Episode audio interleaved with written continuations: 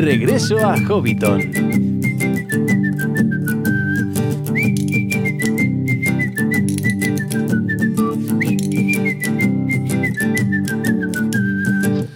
Saludos amigos hobbits y pueblos libres de la Tierra Media y bienvenidos a Regreso a Hobbiton, el podcast de la Sociedad Tolkien Española.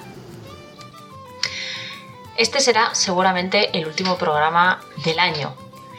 En realidad tendría que haber sido el de la Stelcon, pero como grabamos una de las entrevistas en inglés y necesitamos doblarla, bueno, primero traducirla y luego doblarla, se retrasará y no podrá salir hasta enero. Así que, a efectos prácticos, este que escucháis será el último programa de 2023.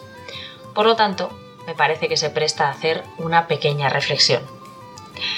El año que viene llegaremos a los 100 programas. Esto es una cosa que llega mucho antes en otro tipo de podcast, porque son semanales, pero nosotros somos mensuales. Decidimos hacerlo así desde el principio porque no podíamos asumir la carga de trabajo de hacer esto una vez a la semana. Lo sabíamos y nos hemos mantenido fieles a ello. Pero el caso es que no queda tanto para que lleguemos al programa número 100. Y eso, de nuevo, me hace darme cuenta de lo afortunada que soy. Afortunada primero porque llevo al frente de este proyecto desde el año 2015, porque la gente confió en mí y lo sigue haciendo para que siga dirigiendo y presentando el podcast de la Sociedad Tolkien Española, una asociación de la que estoy tremendamente orgullosa una asociación a la que me encanta pertenecer, de la que disfruto muchísimo, que me ha llevado a conocer gente fantástica y a conocer aspectos de la obra de Tolkien que seguramente no habría conocido por mí misma, unos niveles de profundidad que sin las ayudas adecuadas, sin los guías, sin los Gandalfs que me he encontrado a lo largo de la vida, pues no habría conocido. Además tengo un equipo fantástico que lleva conmigo desde el principio, que no solo son un equipo de podcast, es que además son mis amigos. Y hemos conseguido mantener ese equilibrio perfecto que hace que nos pongamos los unos a los otros por delante de cualquier cosa. Que el equipo importe más que el podcast. Que la salud, el bienestar, el tiempo, las necesidades de cada uno se impongan a regreso a Hobbiton. Y eso hace que seamos tremendamente irregulares.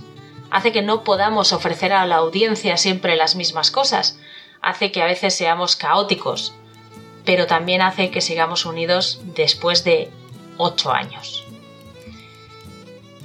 Así que sin más, os voy a dejar con el último programa del año, después de agradeceros también a vosotros que hayáis seguido ahí a lo largo de tantos años, que nos hayáis apoyado, que nos hayáis comprendido, que os toméis un minuto para escribirnos o para vernos cuando hacemos los directos a través de YouTube nos encanta realmente cruzarnos con algunos de vosotros y algunas de vosotras, que, a veces pasa, sobre todo en los eventos, y que os acerquéis y nos dediquéis un minuto a contarnos lo mucho que disfrutáis escuchando lo que hacemos.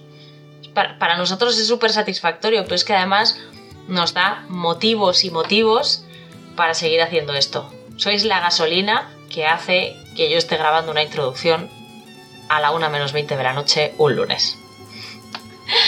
Ahora sí, vamos con el programa. Primero hablaremos un poco sobre Tolkien o antibiótico, es decir, personaje de Tolkien o nombre de antibiótico. Es una parte en la que yo por desgracia no pude estar porque mi agenda no me lo permitía, pero creo que pasaréis un rato súper divertido y además el Eder nos enseñará las claves para distinguir esos nombres élficos de los nombres de medicamentos, porque no es una cosa aleatoria, tiene su razonamiento y su lógica. Por supuesto también tendremos la sala de los cuentos y la píldora bibliográfica. Espero que disfrutéis muchísimo de este programa. La verdad es que para, nosotros ha sido divertido hacerlo. Y seguiremos aquí, en esta mesa, con este micrófono, con este equipo y con gente nueva que pasará por aquí, hablando de Tolkien de la Tierra Media y disfrutando con vosotros si nos dejáis acompañaros en el 2024. Comenzamos.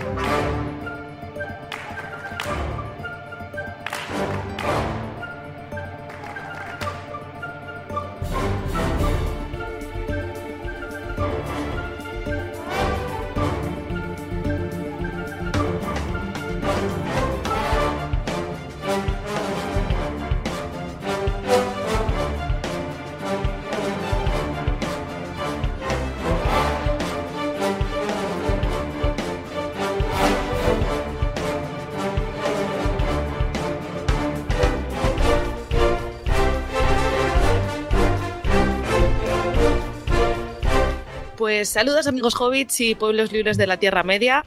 Eh, bienvenidos a Regreso a Hobbiton. Entiendo que estaréis flipando un poco porque Elia no está. ha tenido unos problemillas, una mezcla de problemas personales y laborales y entonces que le han surgido a última hora, entonces nos ha pedido por favor que siguiésemos adelante sin ella y aunque la echamos mucho de menos y las mandamos muchos besos, muchos abrazos y mucha fuerza, no os preocupéis que tampoco es grave, ¿vale? Pero bueno, que no ha podido acompañarnos hoy, así que hoy estamos pues los tres que veis aquí. Por un lado tengo conmigo a nuestro enano favorito, Baruch Hassad Balin. Baruch Hassad. Aquí hay gente que no tiene vida un domingo por la tarde. sí, exacto, eso somos nosotros. y Aya Eleder, nuestro elfo favorito. Aya Erendis. Eh, mejor no tener vida y estar aquí que tener que estar trabajando como la pobre, o sea que... Sí, es verdad. O sea, si lo miramos así, está, estamos un poquito mejor que ella. Pero bueno, como sabéis, íbamos a hablar de un test, no sé si lo habéis visto, voy a ver si lo puedo compartir con todos, eh, que se ha puesto en moda este mes y nos hizo bastante gracia, que era antidepresivos o Tolkien. Y es para intentar averiguar algunos personajes de la obra de Tolkien o si son antidepresivos. Entonces, pues bueno, vamos, vamos a ver. Yo personalmente lo hice y fallé uno. no sé. El resto, no sé si lo habéis probado. Juraría que Leder también. Vale, no sé si tú lo has hecho. Yo fallé uno también. No. Hice uno hace, no sé, dos, tres años, porque esto es algo que, que, o sea, que no es de ahora, pero se ha vuelto a poner de moda. Y sí, fallé alguno hace eh, dos o tres años. Pero este concreto no lo he hecho. No este en concreto no. La dinámica va a ser que vamos a intentar hablar. A ver, hay personajes que creo que a todos nos van a parecer como súper obvios, entonces yo qué sé. Si no recuerdo mal, por ejemplo, aparece Bilbo. Pues evidentemente creo que de Bilbo no hace falta que hablemos aquí. Ya hablaremos de los. Ya hemos hablado de los hobbits en un programa hace tiempo. Además, en ese vino Kai Tingle. Y, y, creo que en algún momento pues hablaremos más propiamente de Bilbo y del Hobbit, es algo que tenemos pendiente, pero tendrá su programa, no vamos a hablar de él aquí. Pero de algunos que son más pequeños y que podrían causar cierta confusión, sí que vamos a contaros cositas. Y los antidepresivos, Eleder nos va, nos va a explicar por qué podrían causarnos ciertas dudas. Eh, nos pregunta Christian Kell que si este es el que se puso en el grupo de Telegram. Sí, es el que pusieron en el grupo de Telegram. Di Sí, no, que no, no, vamos a explicar eh, lo que son los antidepresivos no. menos conocidos, porque ese no es nuestro negociado, eh, pero sí porque ha sido fácil que muchos de nosotros falláramos y confundiéramos a alguno de ellos, porque la verdad es que están muy bien escogidos y con muchos trucos que, que bueno, ya lo, ya lo iremos viendo. También para que no os sintáis mal por haber fallado alguno. Exacto, exacto. Para que veáis que algunos de los personajes son un poco rebuscaillos y algunos de los antidepresivos están muy bien escogidos. Entonces, pues bueno, si os parece, empezamos. Vamos votando si creemos que es antidepresivo o eh, personaje y en función de explicamos. Voy a dar al play. Vamos allá. Mira, empezamos por lo fácil, ¿veis? Os dije que me sonaba que estaba Bilbo. Creo que no necesito presentación. Es para motivarte, ¿no? Para animarte a seguir. En plan, ah, esto venga, fácil, tira. No, es que el orden es aleatorio, ¿eh? Sí, por eso. Son, 12 y 12. Eso lo hace más interesante. Salen en cualquier orden, así que.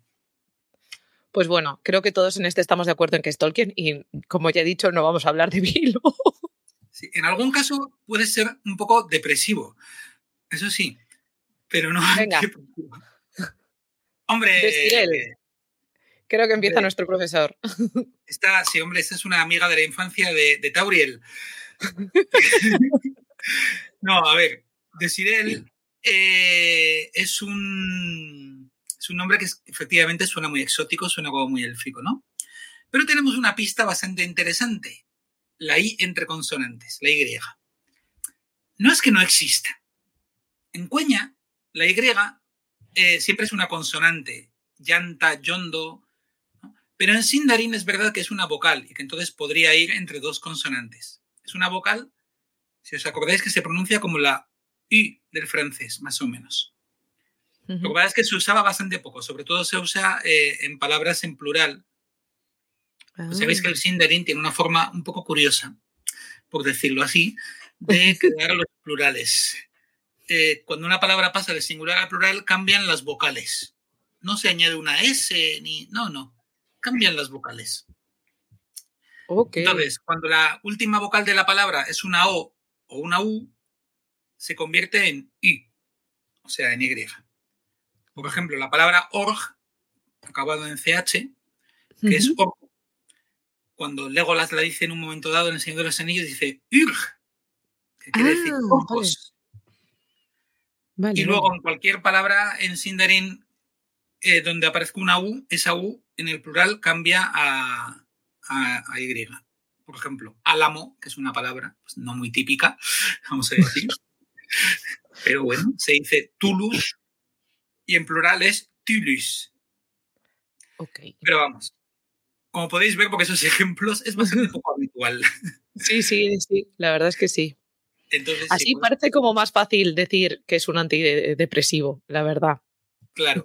Pues yo, si vemos una Y por ahí en medio, normalmente vamos a poder asumir que no será élfico y en general tampoco lo usa Tolkien en ningún otro idioma. Es verdad que yo que sé, alta significa radiante, como en Sí. Altariel, entonces eso pues podía haber liado un poco a alguien. Altariel es el nombre cuña de Galadriel. Sí, Eh, pero no, Pero- esta Y sobre todo nos da la pista de que Kimbalda no es un personaje de Tolkien. es de Sirel, es de Sirel. Ah, ay, ah, vale, pues sí, Te me has movido de, te me has movido Sí, de pero- antidepresivo.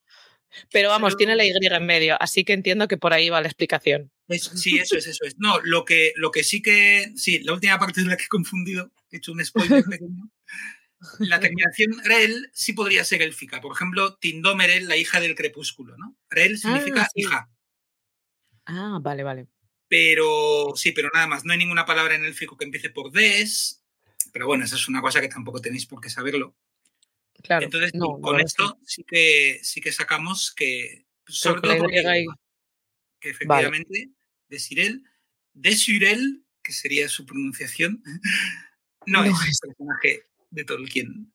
Vale. Pues le damos antidepresivo, que efectivamente es correcto. Mira, tu spoiler. ¿Quién va? pues mira, las dos juntas, efectivamente, pues, no, pues nuevamente la Y, no, no voy a repetirlo, eh, simplemente que la, eso, la Y nos lo dice, y alta, como digo, sí podría ser una, una terminación, bueno, terminación no, pero bueno, un- un- una palabra que aparecería dentro de los nombres en élfico. Alta también puede significar eh, grande. En, Yo siempre he pensado si lo de que alta signifique grande, cuando en castellano significa alto, podría ser Si una de tiene esas alguna influencia, ¿no? antiguas influencias del castellano en el cueña. Pero más allá de eso, pues no, efectivamente el nombre es muy bonito, pero no es de Tolkien. Sigue siendo un, un antidepresivo. Sí, Me encanta, tengo que decir que en el test, aunque no tenga ningún sentido, que te pongan por aquí como el dibujito así de la formación química. Forma una química ahí con un. Sí. Mira, mira, esos. Sí, sí. Yo, sabía, yo- sabía todo eso, ¿eh? O sea, yo estudié química orgánica, inorgánica, ingeniería química y un montón de cosas, pero lo tengo un poco oxidado. Pero sí, sí. pensaba que ibas a decir que tú sabías todas las reglas del plural del Sindarin. Eso estaría guay. Azafén, este creo que sigue siendo tuyo, ¿no? Vamos, eh, nos lo va a ordenar esto. Para que hagamos todo el élfico lo primero. bueno, oye. Azafen. si fuera élfico sería Azafen o algo así, ¿no? Que suena mucho más guay, tengo que decir. Sí, sí, Sí, ¿no? Aunque a mí es más chulo, la verdad. me sonaba a Azazel, que es el nombre de un demonio, creo, que sale en un Sí, libro de. Azazel. Sí, Azazel en, en uno de Asimov. Sí, ¿no? Me quiere sonar así. Eh, yo me lo leí, no recuerdo el nombre, me sé que- recuerdo que me gustó. Sí. Mm. Me sonaba Azazel con dos Zetas, pero tampoco estoy del todo seguro. Era, era curioso, es una novelita cómica. A Asimov no se le daba del todo bien, mm, para mí, eh, el humor. Él lo intentaba, pero no le salía mucho. Pero esta estaba simpática. Pero, pero élfico no es. Élfico no es, pero. ¿Por qué no es élfico? Por la Z entre dos vocales. La Z en las lenguas de Tolkien es una S sonora. O sea, como en inglés reason o en catalán casa. Sí. Ok. ¿vale? Y, y ese sonido en Cueñanyar. Eran los únicos que lo usaban. Los Noldor lo, lo perdieron. Por, Bueno, no, no, nunca lo, lo tuvieron. nunca lo utilizaron. Vale, vale. Mm. Pero fuera del élfico, claro, no todo es élfico en Tolkien. Es lo más guay, obviamente. pero no es todo. Discrepo eh, elegantemente. Bueno, bueno. Porque fuera del élfico, la Z, alguien estará pensando ya, sí puede aparecer en nombres de personajes de Tolkien. Existe el personaje, por ejemplo, Azagal, eh, que es un nombre enano. O hay un lugar que es Azanul Bizar, Es verdad. Arroyos de las Sombras. Bueno, Tolkien lo tradujo de un par de formas distintas, pues ya sabemos, estas cosas de Tolkien. Pero Azan en Kuzdul quiere decir sombras. Mm, Entonces, de Az- Azafen, pues podría haber sido un nombre enano en un momento dado. O Adunaico, porque en Adunaico también aparece la eh, este sonido Z. Sí, yo estaba pensando en Arzinrafel. Sinrafel. Nunca sé cómo se pronuncia bien eso. Zinrafel. O, en uno de los- o en la traducción de Tierra del Don, creo que es en Adunaico, que es Yozayan. Es, sí, es una de las zonas de, de Númenor. De hecho, la mencionan en Aldario en Yerendis. Sí, La menciona concretamente Erendis. sí. Yo creo que es que pidiéndole cuando cosas a, a. Sí. Entonces, bueno, eso, pues podría haber sido un nombre enano, podría haber sido un nombre adunaico, pero no, no es ninguno de Pero esos. no eh, Es, es un medicamento. Claro. Que es cierto, porque estamos diciendo élfico, pero es verdad que aquí te pone Tolkien. O sea, Tolkien puede ser cualquiera de sus lenguas, no tiene por qué ser concretamente el De élfico. hecho, Bilbo ya hemos visto que no es precisamente un elfo. Ya, Es el exacto. primer personaje que sale. Ya, ya ha sido lo primero que nos ha dicho. Y Así menos que- mal, porque si llega a ser un elfo. Me encanta porque estoy leyendo ahora lo de Approved in Russia para el Sí. tratamiento. Tratamiento de la depresión, ¿eh? en los años 60. No, la verdad es que es, es curioso. O sea, Sí, sí. Bastante. A ver. Vergil, creo que este es ya de los nuestros, ¿no? es posible, es posible. Esto realmente Creo que es tuyo. igual ya no es un medicamento. Cuéntanos. Sobre Vergil, porque es Vergil, ¿verdad? No Vergil. Vergil, Vergil. yo de pequeño antes de saber cómo se pronunciaban estas cosas. Vergil, pues Vergil es personaje del Señor de los Anillos. Es un chiquillo de Gondor, de, concretamente de Minas Tirith, y es el hijo de Beregond. Y bueno, aparece pues en el, en el último libro, ¿vale? En el Retorno del Rey. Y lo tenemos en, tres o cuatro escenas, casi siempre eh, relacionadas con Pippin. Cuando, bueno, ha, llegado a Minas Tirith, ¿no? Con Gandalf y es asignado al servicio del Senescal después de que Denethor esté allí interrogándole. Y entonces, como es asignado al servicio del Senescal y realmente nadie sabe qué hacer con Pippin, pues Beregond de momento le manda con su hijo, con Vergil, porque como al final los hobbits son como niños, ¿no? O sea, el aspecto es de niños, es como, bueno, pues no sé, ve, ve a buscar a mi hijo. Y entonces tenemos pues, pues una escena que a mí siempre me ha hecho mucha gracia, una, una, una, de estas escenas que yo llamo escenas costumbristas, ¿no? Gondorianas, en las que vemos un poco pues la vida normal, ¿no? Lejos de toda la épica y de a lo que estamos un poco más acostumbrados.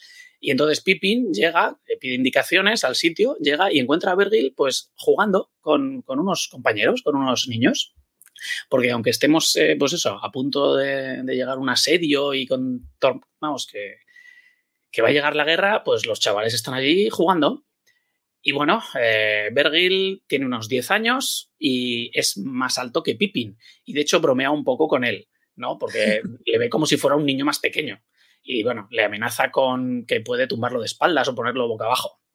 Y bueno, Qué majo, oye. Claro. Y Pippin, que le saca, pues Pippin que tiene 29 años, ¿no? O 30, o 30, 30 y algo por ahí, pues claro, que un chaval de 10 años le diga eso, aunque le saque una cabeza, pues bueno, saca un poquito el genio. ¿Qué más sabemos de Vergil? Bueno, que tiene un tío, que no sabemos si es cuñado o hermano de Beregon, que se llama Yorlas, y que la casa de su abuelo está en Losernac. Y okay. es el que le lleva a Pippin y nos lleva a esa escena tan famosa en la que ven llegar a los refuerzos ¿no? que vienen del sur, a los capitanes de las tierras lejanas. Posteriormente, Vergil vuelve a salir haciendo recados, ¿vale? Para los curanderos, cuando una vez que ya ha pasado la batalla de los campos del Pelennor, cuando están Pippin acompañando a Merry, ¿no? Para que vayan a las casas de curación. Y otro detalle importante es que es concretamente quien le lleva a Aragorn las ácelas, las seis hojas envueltas en un trozo de lienzo. Y por último, se le menciona nuevamente cuando está con Merry, que se queda en, en Minas Tirith, viendo un poco los preparativos de la partida cuando el ejército va hacia Mordor, hacia la Puerta Negra.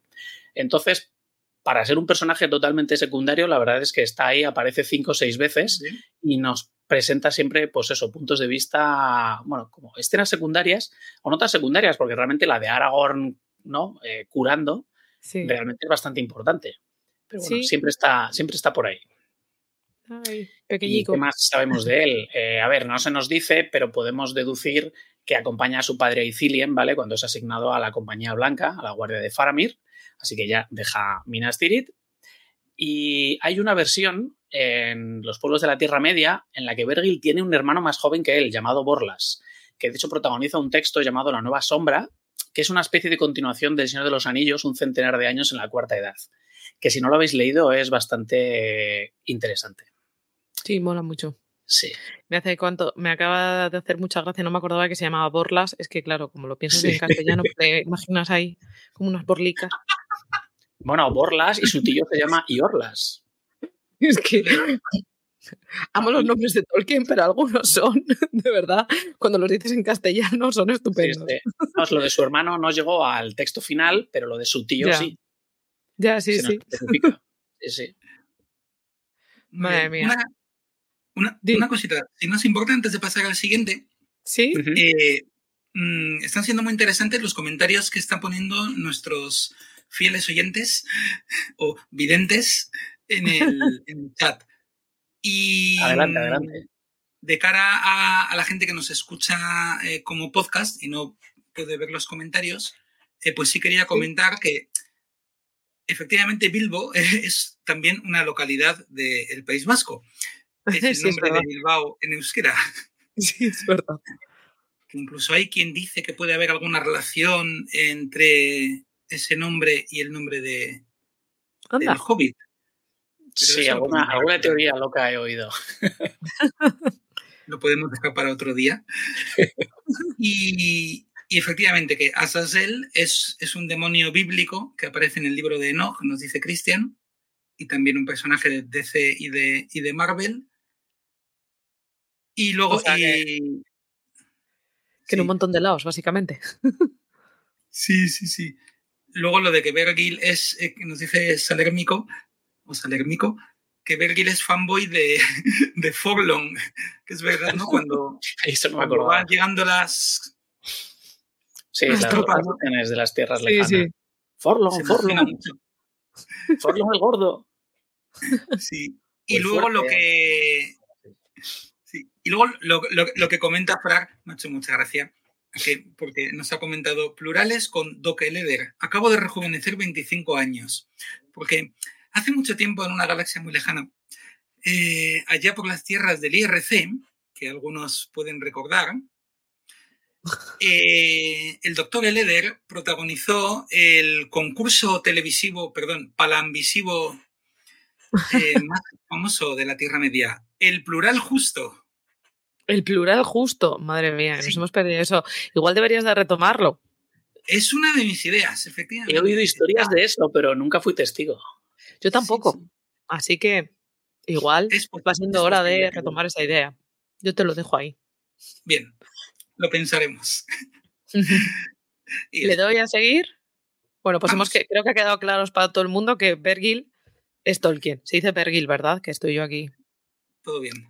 Efectivamente, ¿correcto? Amantadine. Creo que volvemos al profesor, al doc Eleder, ¿no? A ver, Amantadine. Joder, suena súper élfico. Sí, la verdad es que sí, ¿eh? estas de las que te hacen dudar. Es de las que dudas. Encima, al principio es Aman. Sí. Que obviamente juega Amandil. Sí, sí, exacto. Es que hay palabras que empiezan por Aman. Suena, a grupo de música de symphonic metal o algo así. Sí, también, también. Eh, lo que pasa es que si te fijas, eh, tiene un par de problemas de, de estructura, digamos. Ok. En el programa que vimos de eh, cueña o sindarin, cómo diferenciar si una palabra eh, Ay, es verdad. dada es cueña o comentamos que habitualmente, si termina en vocal una palabra, normalmente siempre va a ser cueña, porque el sindarin habitualmente, no siempre, siempre, pero habitualmente las palabras terminan en consonante. Ok. Esa es como la gran regla. Eh, entonces esto parecería una... Y las sílabas también muchas veces suelen terminar en, en consonante. Entonces esto parecería cueña. Amantadine. Pero en cueña la D nunca puede ir sola entre vocales. Cuando aparece una D en cueña, si os fijáis, siempre va con una N, una L o una R. O sea, tú puedes tener Arda, puedes tener Isildur o puedes tener Andunie, pero no puedes tener nunca Wow. una D sola entre vocales. Ok, Sí, hay ok. Si hay una D sola, es Sindarin. Si es élfico, claro. Claro. Eh, Y entonces, si no puede ser Sindarin porque acaba en vocal y no puede ser. No, eh, Noldor iba a decir yo. Cueña, sí. Cueña. Porque ahí está en medio, pues significa que es un antidepresivo. Está, está, está guay este, este sistema de repasar élfico. Me está molando un montón. En plan de, ah, mira. Pero esto, por favor, que alguien lo suba a algo de frases out of context. Porque si no Sí. puede terminar, si no puede ser Sindarin porque termina en vocal y no puede ser cueña porque tiene una D, es antidepresivo. Oye, como, como procedimiento, como así atajo mental, yo ya lo tengo interiorizado. Yo lo veo clarísimo. Esto de cosas no existen. Pues Entonces, nada, sí, antidepresivo. es, es antidepresivo. Correcto. De ese no tenemos fórmula, debe ser secreto de sumaria. ¿Qué debe ser? Haldir. ¿De Haldir, Haldir íbamos a hablar o no? De este- es que este no me acuerdo. Yo creo que este habíamos dicho que era bastante conocido, ¿no? Este es bastante conocido, entonces no nos íbamos a centrar en él. Porque Creo ¿quién no que-? Exacto. que estuvo en el abismo de Helm. Es- En las Estamos películas, esperando. en las películas. No me peguéis. Exacto. O sea, Estamos esperando la to- tolquisición. Que para efectivamente un elfo creemos que. que sale, para un elfo silvano que sale, va y no lo decís. O sea, Así somos. ¿Quieres contarlo tú, Eleder? Mira, tienes que pensarlo de otra manera. Tienes que pensar que consideramos que este elfo silvano es tan importante que todo el mundo sabe quién es.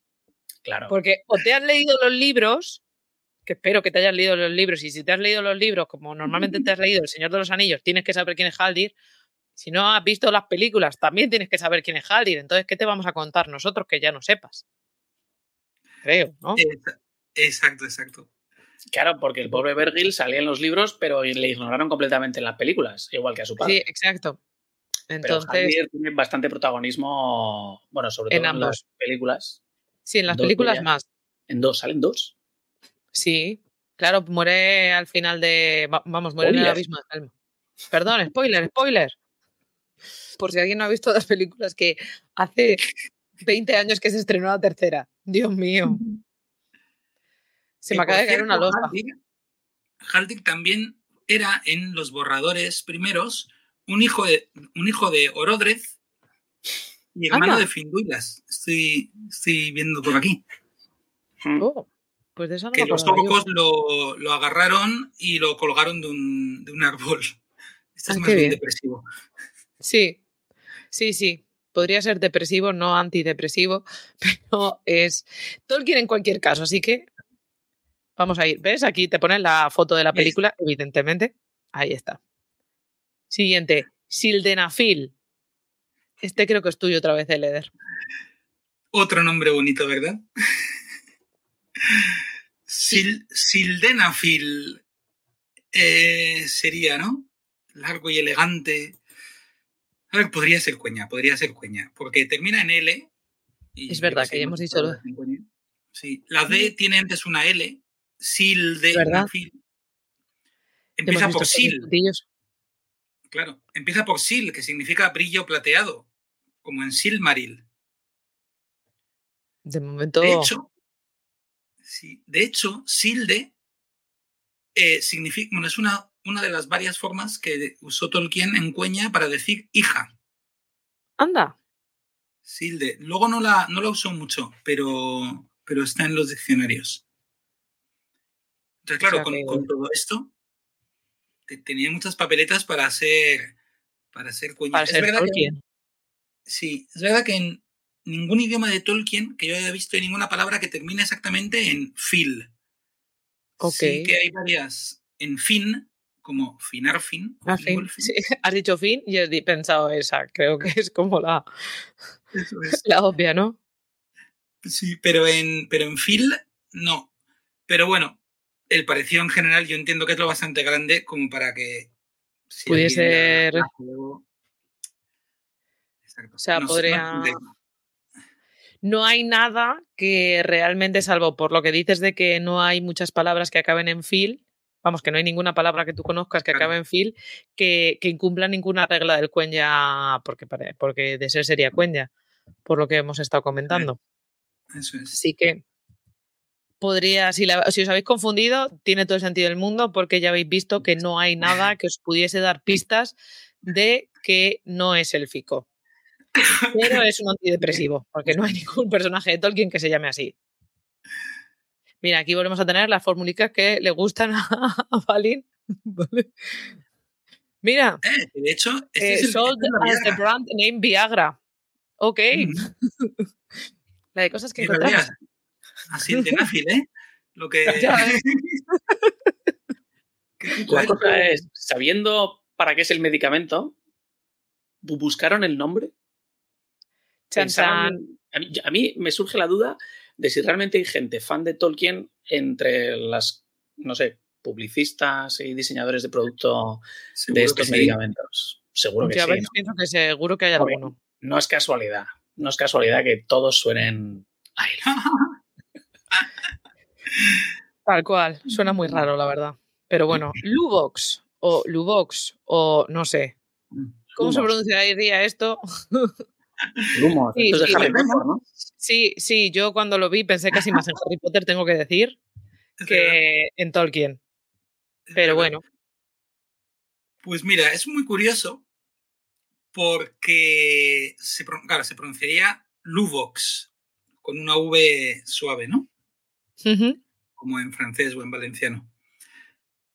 Pero, mm, claro, a pesar de que la X final suena muy exótica, Luvox, pues es que no, en ningún idioma de Tolkien, esta es otra pequeña curiosidad, hay ninguna palabra que termine en X, ni una sola. ok.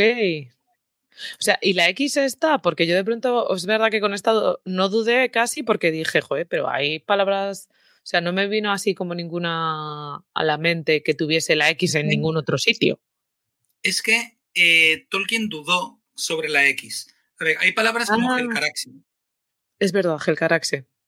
o Axan, pero en ellas, en la mayoría, Tolkien dudó y muchas veces las escribía con KS. Ah, no estaba él tampoco muy convencido, ¿no? Claro, no, no termino de... Entonces, pues sí hay alguna que contiene una, una X, pero ni acabado ni, por supuesto, que empiece tampoco por, por X. Entonces, Mira, no.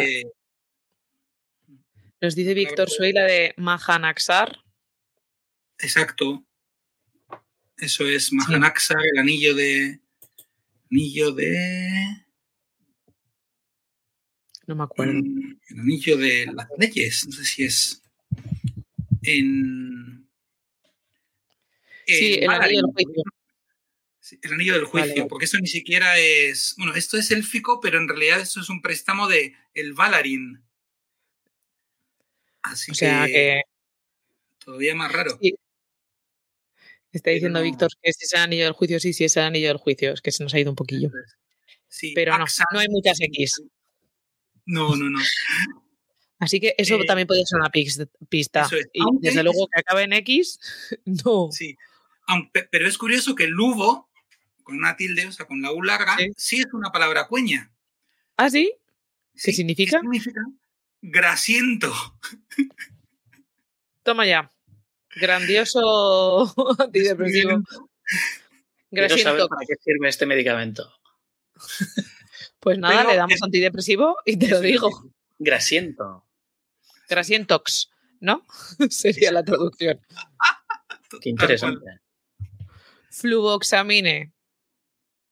¿Ves? Esa X, sí- eso sí podría ser una palabra en cuña. Fluvoxamine. Sí, porque la tiene en medio, efectivamente. Mira, pues es para el tratamiento de trastornos obse- obsesivos compulsivos. Sí, sí, ya estoy viendo. Así que, Muy bien. pues nada, vamos a Pues ver el siguiente. Escaliz. Esta creo que sigue siendo. te, están tocando todo el élfico de voy- corrido. voy, luego- os dejo luego y me voy a tomar una cerveza. No, que nos Claro. vienes bien. Nos gusta Este- tenerte. Ay, gracias. Este lo he puesto en mayúsculas, porque, por favor, es Caliz. O sea, si hemos pasado por la ciudad de Esgaroz, ¿por qué nos va a sorprender Escaliz? Que es casi igual. O nombre Ya, de Aragón. es que O algo, sí, sí. Escaza, tiene es muchas verdad también. Es, escaza también. A ver, es verdad que normalmente en, en élfico esta combinación de SK eh, se convierte en un momento de la evolución del idioma en SG. Entonces, ESC prácticamente no, no aparece, más que en palabras muy antiguas y en, alguna, en algún borrador. Pero claro, esto no, eso sí que no tiene por qué saberlo nadie. De hecho, yo mismo he tenido que mirarlo porque tampoco estaba, estaba seguro. Pero es que luego, por ejemplo, liz significa ceniza, ceniza o polvo. Como por ejemplo en Anfaugliz, Ah, sí, es verdad. que es eh, la llanura del. No, eh, no salía en la, en la. Del polvo asfixiante. El, el polvo asfixiante es. Ay, me, me suena muchísimo. Sí, An es un intensificador. Esto es lo que. Eso está en el norte, por, por por ahí. No sé si lo que antes era Arcalen, creo que es en el norte de Beleriand. Puede ser, sí. Fue la batalla de la llama súbita, creo. Ah, vale, sí, de eso me suena. Yo creo que sí, creo que sí. O sea, igual me estoy colando, pero me suena que sí. Sí. Y, y luego es- existen también las Ered, Lui- Ered Lizui, que son las montañas de la ceniza. Ah. O sea, que hay varias cosas que tienen el lead y encima el ESC te suena, puede sonarte por todo lo que hemos estado comentando. Claro. Y es con que lo además cual, hemos hablado de Liz, pero es que si nos quedamos solo con Iz y TH, es una terminación súper típica en Sindarin. A ver, Minas Tirith. sí, joder, Vale, tal cual. entonces, Esta para mí es de las más difíciles y es muy comprensible si la, si la habéis fallado. Por cierto, dice Víctor Sway que efectivamente se ha leído el Silmarillion hace poco y Anfauglith era antes Artgalen. Eso es. Efectivamente. La tierra Ah, verde se convierte en el polvo asfixiante. A mí esta me Así hace dudar que- mucho, ¿eh? Me hace dudar mucho porque, digo, seguro que es algún nombre que aparece en Historia de la Tierra Media o alguna variante o algo así de algo que no he leído o no conozco o no me acuerdo. Uno me Esta acuerdo, me sí, sí, porque coges todos los tomos aquí de Historia de la Tierra Media, efectivamente, o las cosas, o la naturaleza, o alguno de los nuevos, y, y acuérdate, o sea, yo es que me baila la memoria muchísimo y a veces es como, madre mía, pero si esto lo he tenido que leer. Pero bueno, pese a todas estas explicaciones de que podría serlo, no lo es. También se conoce como Lithium Camponate. Toma ya. Trastorno Muy bien. bipolar. Muy bien. ¿Qué más? Kirdan. Este Bueno. es un antidepresivo, claramente, porque Evidentemente. Tenemos que decir que de Kirdan tampoco hemos preparado, ¿verdad? Porque también hemos considerado que es bastante conocido. Si habéis leído los libros, se le menciona muchísimo. O sea, está ahí en los puertos, pues no sé, desde que lleva, desde antes de llevar a los numenoreanos a Númenor. O sea, que tú imagínate si lleva tiempo. Y decidir cuándo dejaban de llevarlos. Bueno, no lo decide él, a él le avisan de cuándo tiene que dejar de llevar a Númenor. Pero bueno, yo siempre barriendo para casa, lo siento. Pero bueno, sabemos que es el último que se va. Eh, se va en el último barquico con los portadores del anillo, porque al final él tuvo uno de los anillos. Y tendremos la super suerte, eh, jaja, espero que se note mi ironía, de verle en la próxima temporada de Los Anillos de Poder. Más vale, ¿no? No, no, sí, sí, está, creo que se diga, eh, lo has dicho ya que va a salir, pero yo lloro solo tener que ¿Ya ver los anillos. también asignado? ¿O- ¿O eso son Pues- todo filtraciones todavía de Fellowship of Fans?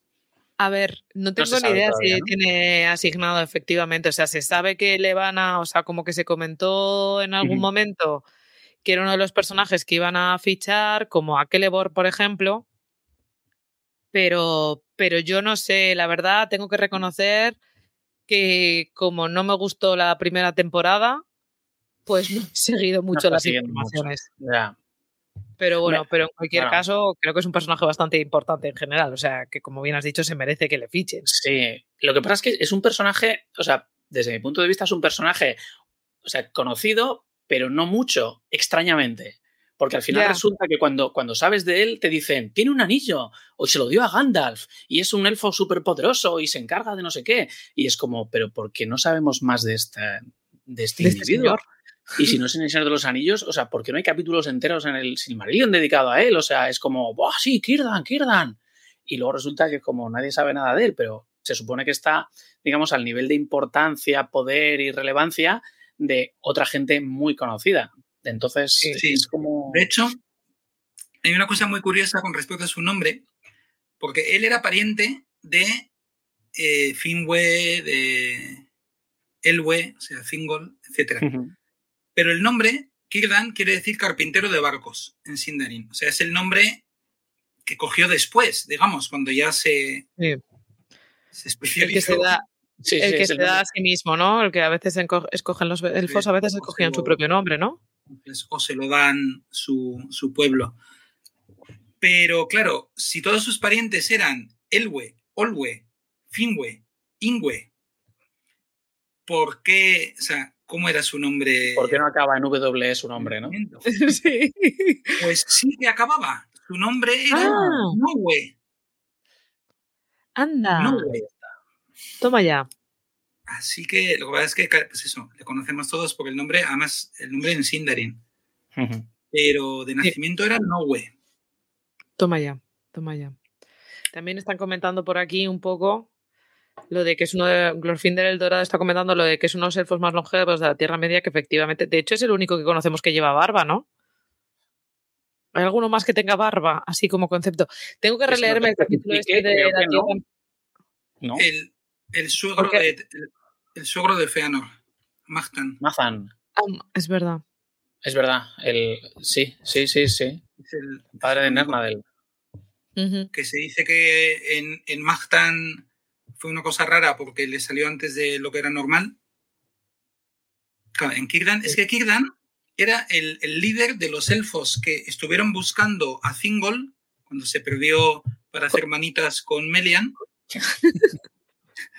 Y cuando, y cuando ya se cansaron y vieron que no tal, pues se Se fueron quedaron a los puertos. y llegaron que ya, vieron que ya no se habían ido los barcos y dijeron, bueno, pues nos quedamos aquí.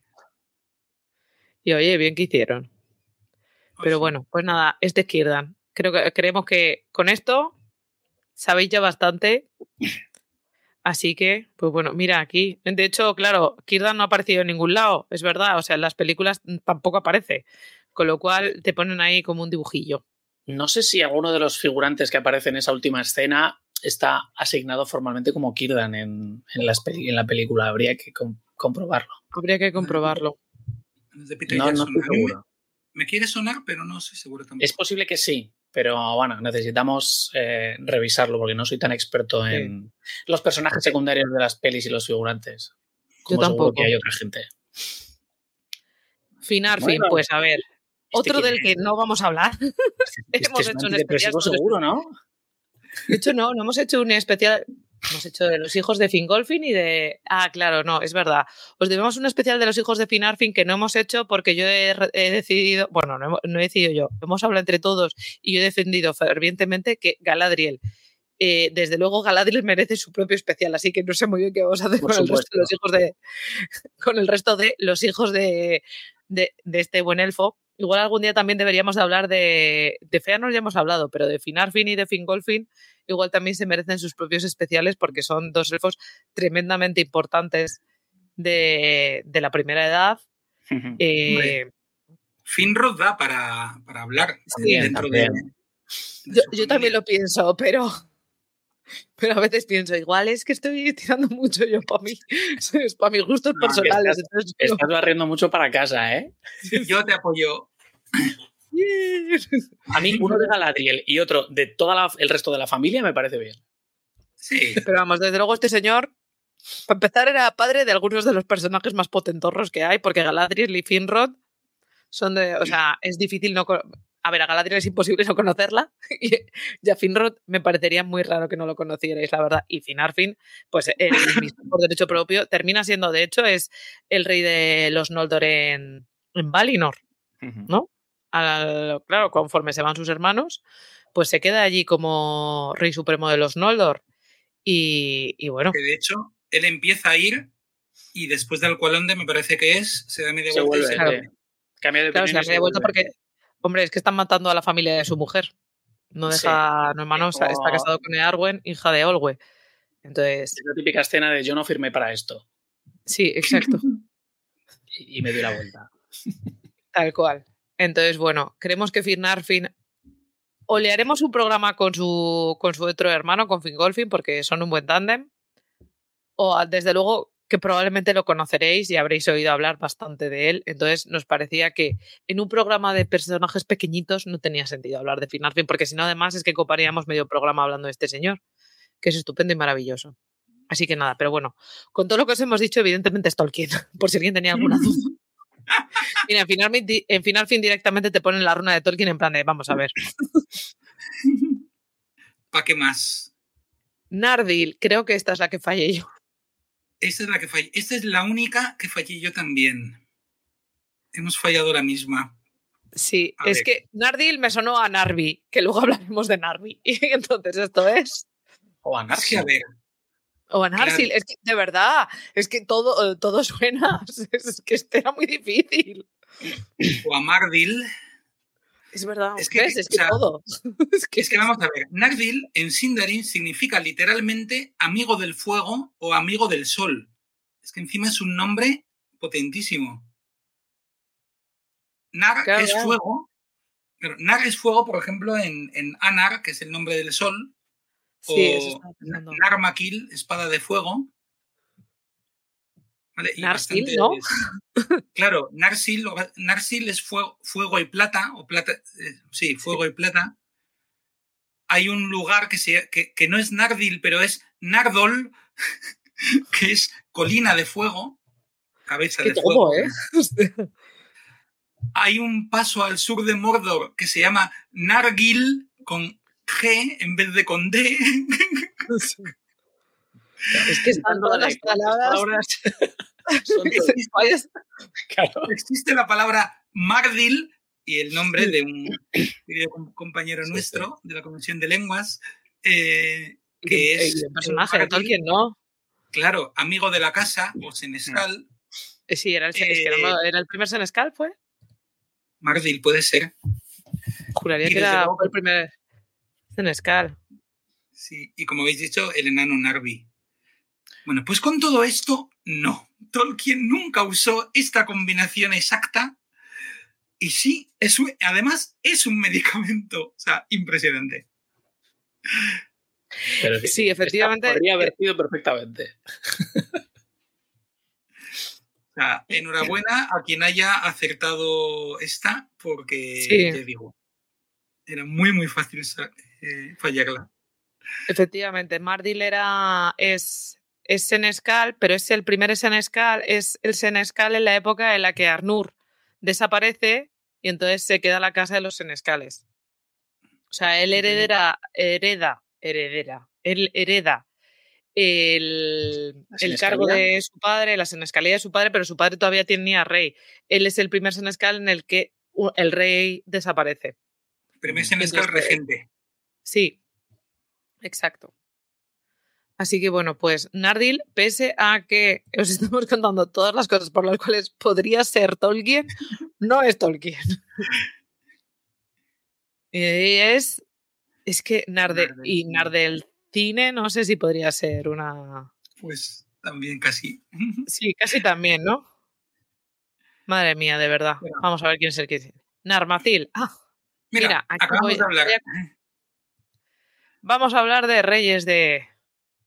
Vamos a hablar de reyecillos. Aquí voy a hablar porque. Y lo digo en plural porque na- es Narmaquil. ¿Narmaquil? ¿Sí? Narmaquil. O Narma... Narmaquil. Vale. Son dos reyes de Gondor, ¿vale? Hay dos reyes de Gondor que se llaman Narmaquil. Que si no, lo, si no lo he buscado mal, significa en Cuenya espada de fuego, que es bastante Exacto. parecido a lo que estábamos hablando, con el Nar que acabamos de comentar. vale, Narmakil I fue el hijo de Atanatar II y reinó entre los años 1226 y 1294 de la tercera edad. Eh, son reyes de Gondor, que no sé si he dicho, he dicho dos reyes, de Gondor. Eh, eh, aunque en el año 1240 él estaba muy, que, muy cansado, muy apesadumbrado y demás, y entonces nombra a su hijo Minalcar, de quien hablaré más tarde, porque es otra de las palabras de los personajes que nos va a aparecer por aquí, como regente y gobernó el resto de su vida. O sea que realmente él eh, gobernó relativamente poco. Y el segundo gobernó menos. Porque todo lo que pasa durante el reinado de Narmakil, eh, siendo regente Minalcar, os lo contaré luego cuando hablemos de Minalcar. Narmakil II es el 29, el 20, 29 rey de Gondor. ¿Vale? Y reina tan solo el pobre seis años, entre 1850 y 1856 de la tercera edad. Es que él le toca reinar en, la en su época, es cuando aparecen los aurigas, que vienen desde el este. Y entonces, en, durante el reinado de Narmakil, atacan Gondor y entonces él decide llevar un gran ejército a las llanuras del sur del Bosque Negro. Bueno, en esta época creo que todavía era bosque, no, ya era Bosque Negro. Y entonces eh, el problema es que los aurigas son un ejército súper poderoso, estaban muy, muy bien armados y se termina produciendo una batalla en lo que se denominó la batalla de las llanuras y Narmakil será asesinado aquí al noroeste del Moranón. Y además estas batallas son las que empiezan a provocar el retroceso de los límites de las fronteras limitantes de Gondor y terminan retirándose hasta hacia el Anduin, casi llegando con, con el Anduin. Entonces, pues bueno, como veis, tenéis que haberos leído muy bien los apéndices, también te digo, para, para que Narmakil os sonase como personaje, aunque en- tiene todas las todos los puntitos para ser una palabra, porque es una palabra en, en Claro, élfico, pero- como habéis visto. Es que es eso. o sea, a ti te ponen Narmakil y Nardil y te dicen uno es y otro no. Sí, exacto. De los dos Spiderman. Ah, Exacto. está hecho a pillar, evidentemente. Sí. Así que- Tal cual, tal cual. Pero bueno, como veis, eh, pero de este tenéis dos opciones de aceptar. A ver. Correcto, como veis. Bueno, de hecho aquí te pone. Ah, no, si te vienen los dos. Narmakil Eso es. primero y Narmakil segundo. Que Lebrian, venga, que seguimos hablando. Este dudamos, de hecho, si hacerlo o no, y al final decidimos que sí. Ah, pensaba que dudasteis antidepresivo. No, teníamos muy claro que era Tolkien.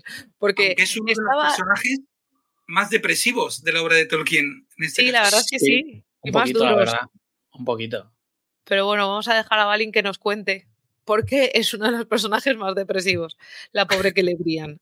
Sí, este es un personaje que, a ver, no vemos en el Señor de los Anillos, porque en esta época ya abandonó la Tierra Media, ¿vale? En la tercera edad ya había abandonado la Tierra Media. Y tenemos referencias suyas, pues, en los apéndices y en los cuentos inconclusos.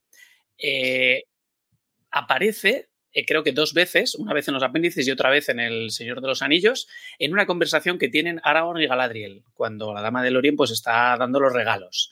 ¿Y quién es esta elfa?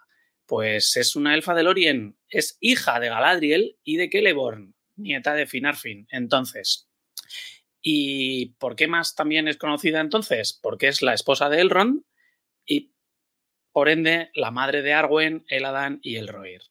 Vamos, la suegra de Aragorn, ¿no? Que es Galadriel, pues está, o sea, Galadriel es la, la madre, pues es la suegra de Aragorn. que por eso se, te dicen en El Señor de los Anillos lo de que Arwen estaba en, las tierras de su madre y estaba en Lorien, porque estaba en las tierras de que de, porque Clebrian era hija de. Pero bueno, el caso es que eh, cuando esta mujer, esta elfa, abandona la Tierra Media, pues Aragorn todavía no era ni proyecto, ¿vale? Eh, ¿Qué más sabemos de ella? Bueno, nace en la Segunda Edad, aproximadamente en el 300, ¿vale? De la Segunda Edad, vivió en Eregion y después, eh, ya hacia el 1350 de la Segunda Edad, pues cruza con su madre hacia Lorien en un viaje a Rivendell, pues conoció a Elrond, con quien se casaría a principios de la tercera edad. Poco después nacen eh, primero los gemelos, el Adán y el Roir, y luego ya hacia el 241 nace Arwen, de la tercera edad. ¿Y por qué no está en El Señor de los Anillos? ¿Por qué no, no aparece? Bueno, se nos narra en el apéndice A, además, eh, que en el año 2509, de la tercera edad, cuando, bueno, ella vivía en, Rivendell con, su familia, pero hacía viajes frecuentes al Oriente a ver a, su madre y a su padre. Y se nos cuenta que fue atacada por orcos de las montañas nubladas, concretamente en el paso del Cuerno Rojo. Eh, se nos especifica además que los orcos desmembraron a su escolta, que a ella la atormentaron y que recibió una herida ponzoñosa. Todo eso. Madre mía, que lo pasó bastante mal. Luego, posteriormente, pues fue rescatada por sus hijos y el Ron ya la curó. Pero se especifica que su cuerpo sanó, pero que ya no se sentía contenta en la Tierra Media. Y al año siguiente cruzó el mar. Vamos, que pues eso, el, trauma eh, fue tal que decidió abandonar la Tierra Media y a toda su familia. A ver, hemos de suponer que al final de de la tercera edad, pues cuando Elrond y Galadriel se van de la Tierra Media, pues se reúnen con ella, ¿no? En las tierras imperecederas. No se nos especifica, pero podemos suponer que fue así. Y la verdad es que sí, es un poquito, es un poquito crudo. No hay sí, es de las turbias.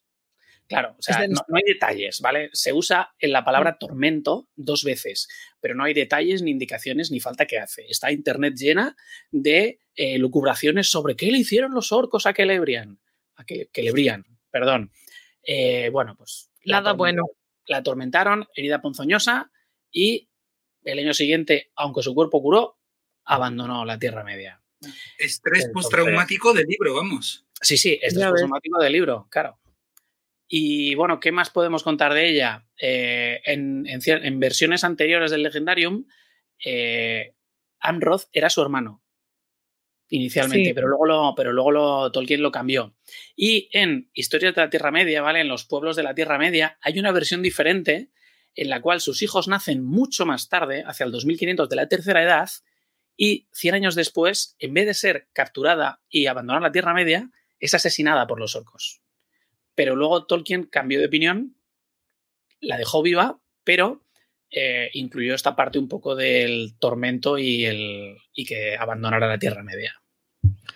Me ha hecho gracia que hayas eh, contado lo de que en otras versiones nacen más tarde los hijos porque recuerdo estar leyendo Naturaleza en la Tierra Media en los momentos en los de Tolkien rayándose muchísimo con cuándo nace cada uno, con que Lebrian y con Arwen tuvo ahí unos dilemas, que hay unos cálculos que yo a veces era como, pero de verdad, ¿por qué, ¿por qué te rayas tanto? O sea, no. O sea, bueno, es, que es, curioso. a la vez. Sí, sí. O sea, en, las primeras versiones decidió que tuvieran, pues eso, unos 600 años, ¿no? Unos 500 años.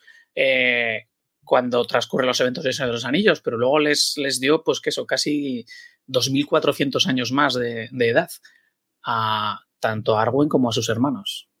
Sí, sí, claro. Es que claro, luego se le, se le iban, porque entonces se le descuadraban las edades de Galadriel y entonces claro, era todo, era todo un lío. Pero bueno, hay una preguntilla para Eleder relacionada con esto, porque dice Víctor Soy, en la primera edad, la esposa de Huor y madre de Tuor es Rian. ¿Hay alguna relación con el nombre de Celebrian o es media coincidencia fonética, mera coincidencia fonética. Vale, vamos a ver. Eh, Celebrian, Tolkien lo, da como em, reina de plata, reina plateada. Keleb, igual que en Celebrimbor, Celebrin. Eh, Celebrinlas. Celebrinlas. Eh, significa plata, ¿no? Pero Rian no había aparecido en más sitios como reina.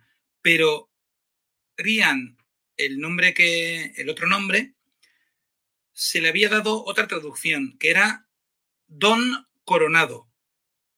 O sea, an de, del verbo dar, o sea, un, don, un regalo, y ri de, de, corona. Entonces, claro, es bastante posible que al final un don de corona, pues cuando se lo aplicas a una persona, a una mujer, pues es una reina. O sea, no, no está del todo claro, pero claramente algo, que algo tiene que ver con las coronas y los reyes, o sea que... Mm, que sigue. Probablemente viene de, viene de lo mismo. Pues nada, entonces como hemos demostrado que le brillan es Tolkien. Tirin, tin, tin, mira qué ilustración tan cookie. Sí, esa me encanta. Narvi. Por fin, por fin, uno bueno, uno bueno. Ay. ya, he hecho spoiler, es un enano. Vamos a dejar que nuestro enano nos abre de los enanos. Cuando estábamos repartiendo los personajes, yo tenía muy claro que este se le iba a coger Balin. No tenía pruebas. Porque dije, Balin, escoge tú. Y estaba pensando, vas a coger a Narvi, evidentemente. El resto no sé, pero que va a coger a Narvi, seguro. Bueno, a ver, tampoco, ¿eh? O sea, que, a mí me gusta todo el mundo. Entonces puedes saberlo. Pero no tienes una pequeña aunque sea pequeñita predilección por los enanos? Muy leve. Muy leve. bueno, eh, Narvi, no hay mucho que contar, la verdad, ¿eh? Porque en El Señor de los Anillos eh, no aparece en El Señor de los Anillos, pero es mencionado. Eh, ¿Dónde? Bueno, no es como que le brillan, ¿no? Para cuando se le menciona ya lleva mucho tiempo muerto. ¿Dónde aparece? Pues aparece su nombre en la puerta occidental de Moria, de Hazard Doom, cuando la compañía entra en ella. Porque grabado en la puerta se puede leer esta inscripción. Yo, Narvi, construí estas puertas. Que Lebrimbor de Aceveda grabó estos signos. Y esa es toda la referencia que se hace a Narvi en el Señor de los Anillos. Pero hombre, ya te deja ver que tenía que ser un tío importante. Sí, sí, porque al las puertas de Moria, es decir. construye las puertas de Moria. Y trabaja, con y trabaja con Celebrimbor ahí, bueno, suponemos que mano a mano, ¿no? Sí. Bueno, pues, pues sí. De hecho, eh, tenemos más información de él en los cuentos inconclusos y en historias de la Tierra Media. En la historia de Galadriel y Celeborn, en los cuentos inconclusos, se nos dice que de entre todos los enanos de Hazard Doom con los que Celebrimbor tuvo una estrecha relación, su mejor amigo fue Narvi. Entonces, bueno, ya sabemos que todo el tema de los Noldor, la artesanía, ¿no? la, manufactura, unía bastante a los Noldor con los enanos o los unió en, esa época. Y que Lebrimbor se nos especifica que tuvo, bueno, una cierta amistad con Narvi, o por lo menos era el enano con el que mejor se llevaba. Aquí ya cada uno que se lo tome como quiera, pero lo más lógico es que realmente trabajaron mucho y se llevaban muy bien. De Narvi no sabemos mucho más, no hay fechas de nacimiento o de muerte, pero a ver, evidentemente fue contemporáneo de Celebrimbor y del rey Durin III, porque es cuando eh, se construyen las puertas de Moria y se forjan los anillos de poder en Eregion. Entonces, pues entre eso, el año 1500, 1700 de la segunda edad, pues, pues debía estar por ahí. Pero no mm. tenemos mucha más información de él. Lo que sí se nos comenta en Historia de la Tierra Media, en la traición de Isengard, es que su nombre originalmente Tolkien pensó que fuera Narfi, que es un nombre nórdico antiguo que aparece en las Edas, pero luego evolucionó a, Narvi. Y para mí lo más importante de, Narvi es, ¿lo veremos en los Anillos de Poder? la serie. A ver, se supone que sí, se supone que hay rumores que dicen que incluso ya hay un actor elegido para él. Y bueno, hay todo tipo de especulaciones y teorías, pero sinceramente debería aparecer. Yo esperaba que hubiera aparecido ya. Sí, yo también, la verdad. Hay, hay, comentarios que decían que eh, iba a haber aparecido en la primera temporada, pero no sé si recordáis, aunque ya estamos aquí derivando mucho, permitidme un minuto, Sí. el personaje, o sea, el actor que interpreta a Celebrimbor eh, lo cambiaron, ¿vale? Hicieron un recasting. Entonces, eh, como además también coincidió con todos los problemas logísticos a la hora de, de rodar, hay quien dice que realmente había historia pensada para Narvi y Celebrimbor en la primera, en la primera temporada, pero que al final lo tuvieron que desechar por, por todos estos problemas. Así que esperemos que aparezca en la segunda. Al menos yo lo espero. Esperemos. Pero bueno, en cualquier caso, es el enano que hizo las puertas de Moria y eso ya demuestra que tiene bastante relevancia. Sí, sí, lo, Y sobre lo dejó todo que firmado ahí, ¿eh? Lo dejó firmado ahí.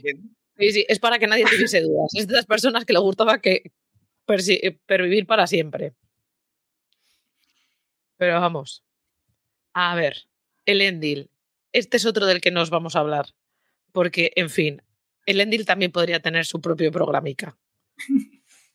Creo que la gente le, le- quiero decir, es que es bastante importante. Como numenoreana, yo siempre en mi corazoncito. Para ser Entonces, humano es importante. Sí, para ser humano, ¿verdad? Gondor, eh, Minas Tirith, Númenor, es que el Endil es, Sí, el nexo Vital. ahí. es vital. Entonces, No habría Gondor entonces- sin el Endil. exacto. Algún día, algún día igual deberíamos de hacer sobre la caída de Númenor, porque hemos hecho un par de programillas sobre Númenor. Pero no sobre. Quizás sobre sus reyes, yo creo que no hemos hecho tanto. Tenemos un programa de Aldaion Yerendis, no sé por qué. Nadie lo entiende. Pues porque es una Pero mira, no tenemos un programa sobre-. Sí, sí, sí. Hicimos un programa bastante completito en la segunda, en la primera segunda temporada. Pero oye, yo creo que la caída de Númenor también merece, merece su programa. Y ahí ya sí que podríamos hablar largo y tendido sobre el Endil, sus hijos y, y todo lo que fue. Todo lo que fundó, todo lo que le tocó luchar durante su vida en Númenor y después.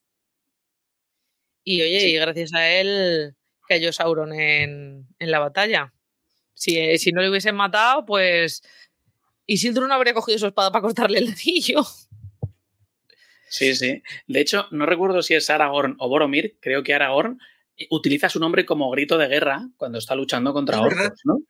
Creo que es Aragorn. Sí, le pega, le pegamos a Aragón. Ahora mismo no me acuerdo, pero yo creo que le pegamos a Aragón. O sea Entonces, pues bueno. Que el Endil creemos que en su día, en un futuro, pues tendrá un programa más amplio y extenso en el que os hablaremos de él y consideramos que le debéis de conocer. Además, por cierto, pues bueno, ya que estamos haciendo referencias a otros productos que no sean los libros, porque los libros también hablan de él, desde luego, en El Señor de los Anillos y en el. Silmarillion y en, En, un en lo que queréis ¿eh? hablar de él. En muchos sitios. Pero en la serie aparece. Para mí es uno de los mejores personajes de la serie, ¿eh? Sí, para mí también. La película también es verdad que el fotograma que hay aquí es de la película, de hecho. Sí.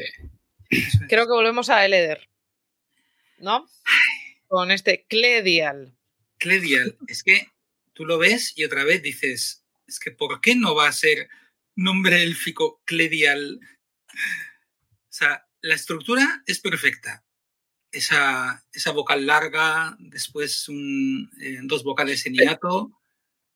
Pero la de M nos dijiste es que no podía estar al lado de. Entre, o era en otro. o De era vocales, en- ¿no? En, sin, en cueña, En pero podría Ah. ser Sindarin. Ah, vale, es verdad. Chicos, no Eh, es como yo, no confundáis. Claro, eh, no sé, a mí me, me suena a Galadriel mismamente, aunque una es Ial verdad. y la otra es Iel, pero Es verdad. de hecho existen palabras que terminan en Ial. Por ejemplo, hay una laguna que se llama Nenuyal, Es verdad. eh, aguas del crepúsculo. Estaban cerca de Arnor, ¿no? Sí, Arnor. eso es, eso es por el norte. Y de hecho, Uyal es una palabra para decir crepúsculo. Ok. Entonces, curiosamente aquí, lo que impide que esta palabra sea élfico, precisamente, es la CL. Anda. Tolkien empezó usando el sonido CL, o sea, CL, en algún idioma eh, en los años 10 o, prim- o primeros 20. Y se ve que ya desde, desde muy pronto le pareció, se le, le dejó de gustar, le dejó de convencer, dejó de encajar en su fonoestética y, Y lo de quitó. Sí.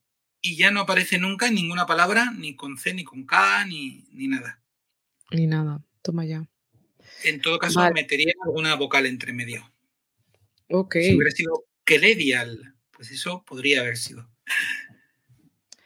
Pero no, no lo es. Mm. Así que amigos, ya sabéis. Es Otra pista. pero es una Pero hay una, pero hay una pistilla ahí que nos dice que es antidepresivo.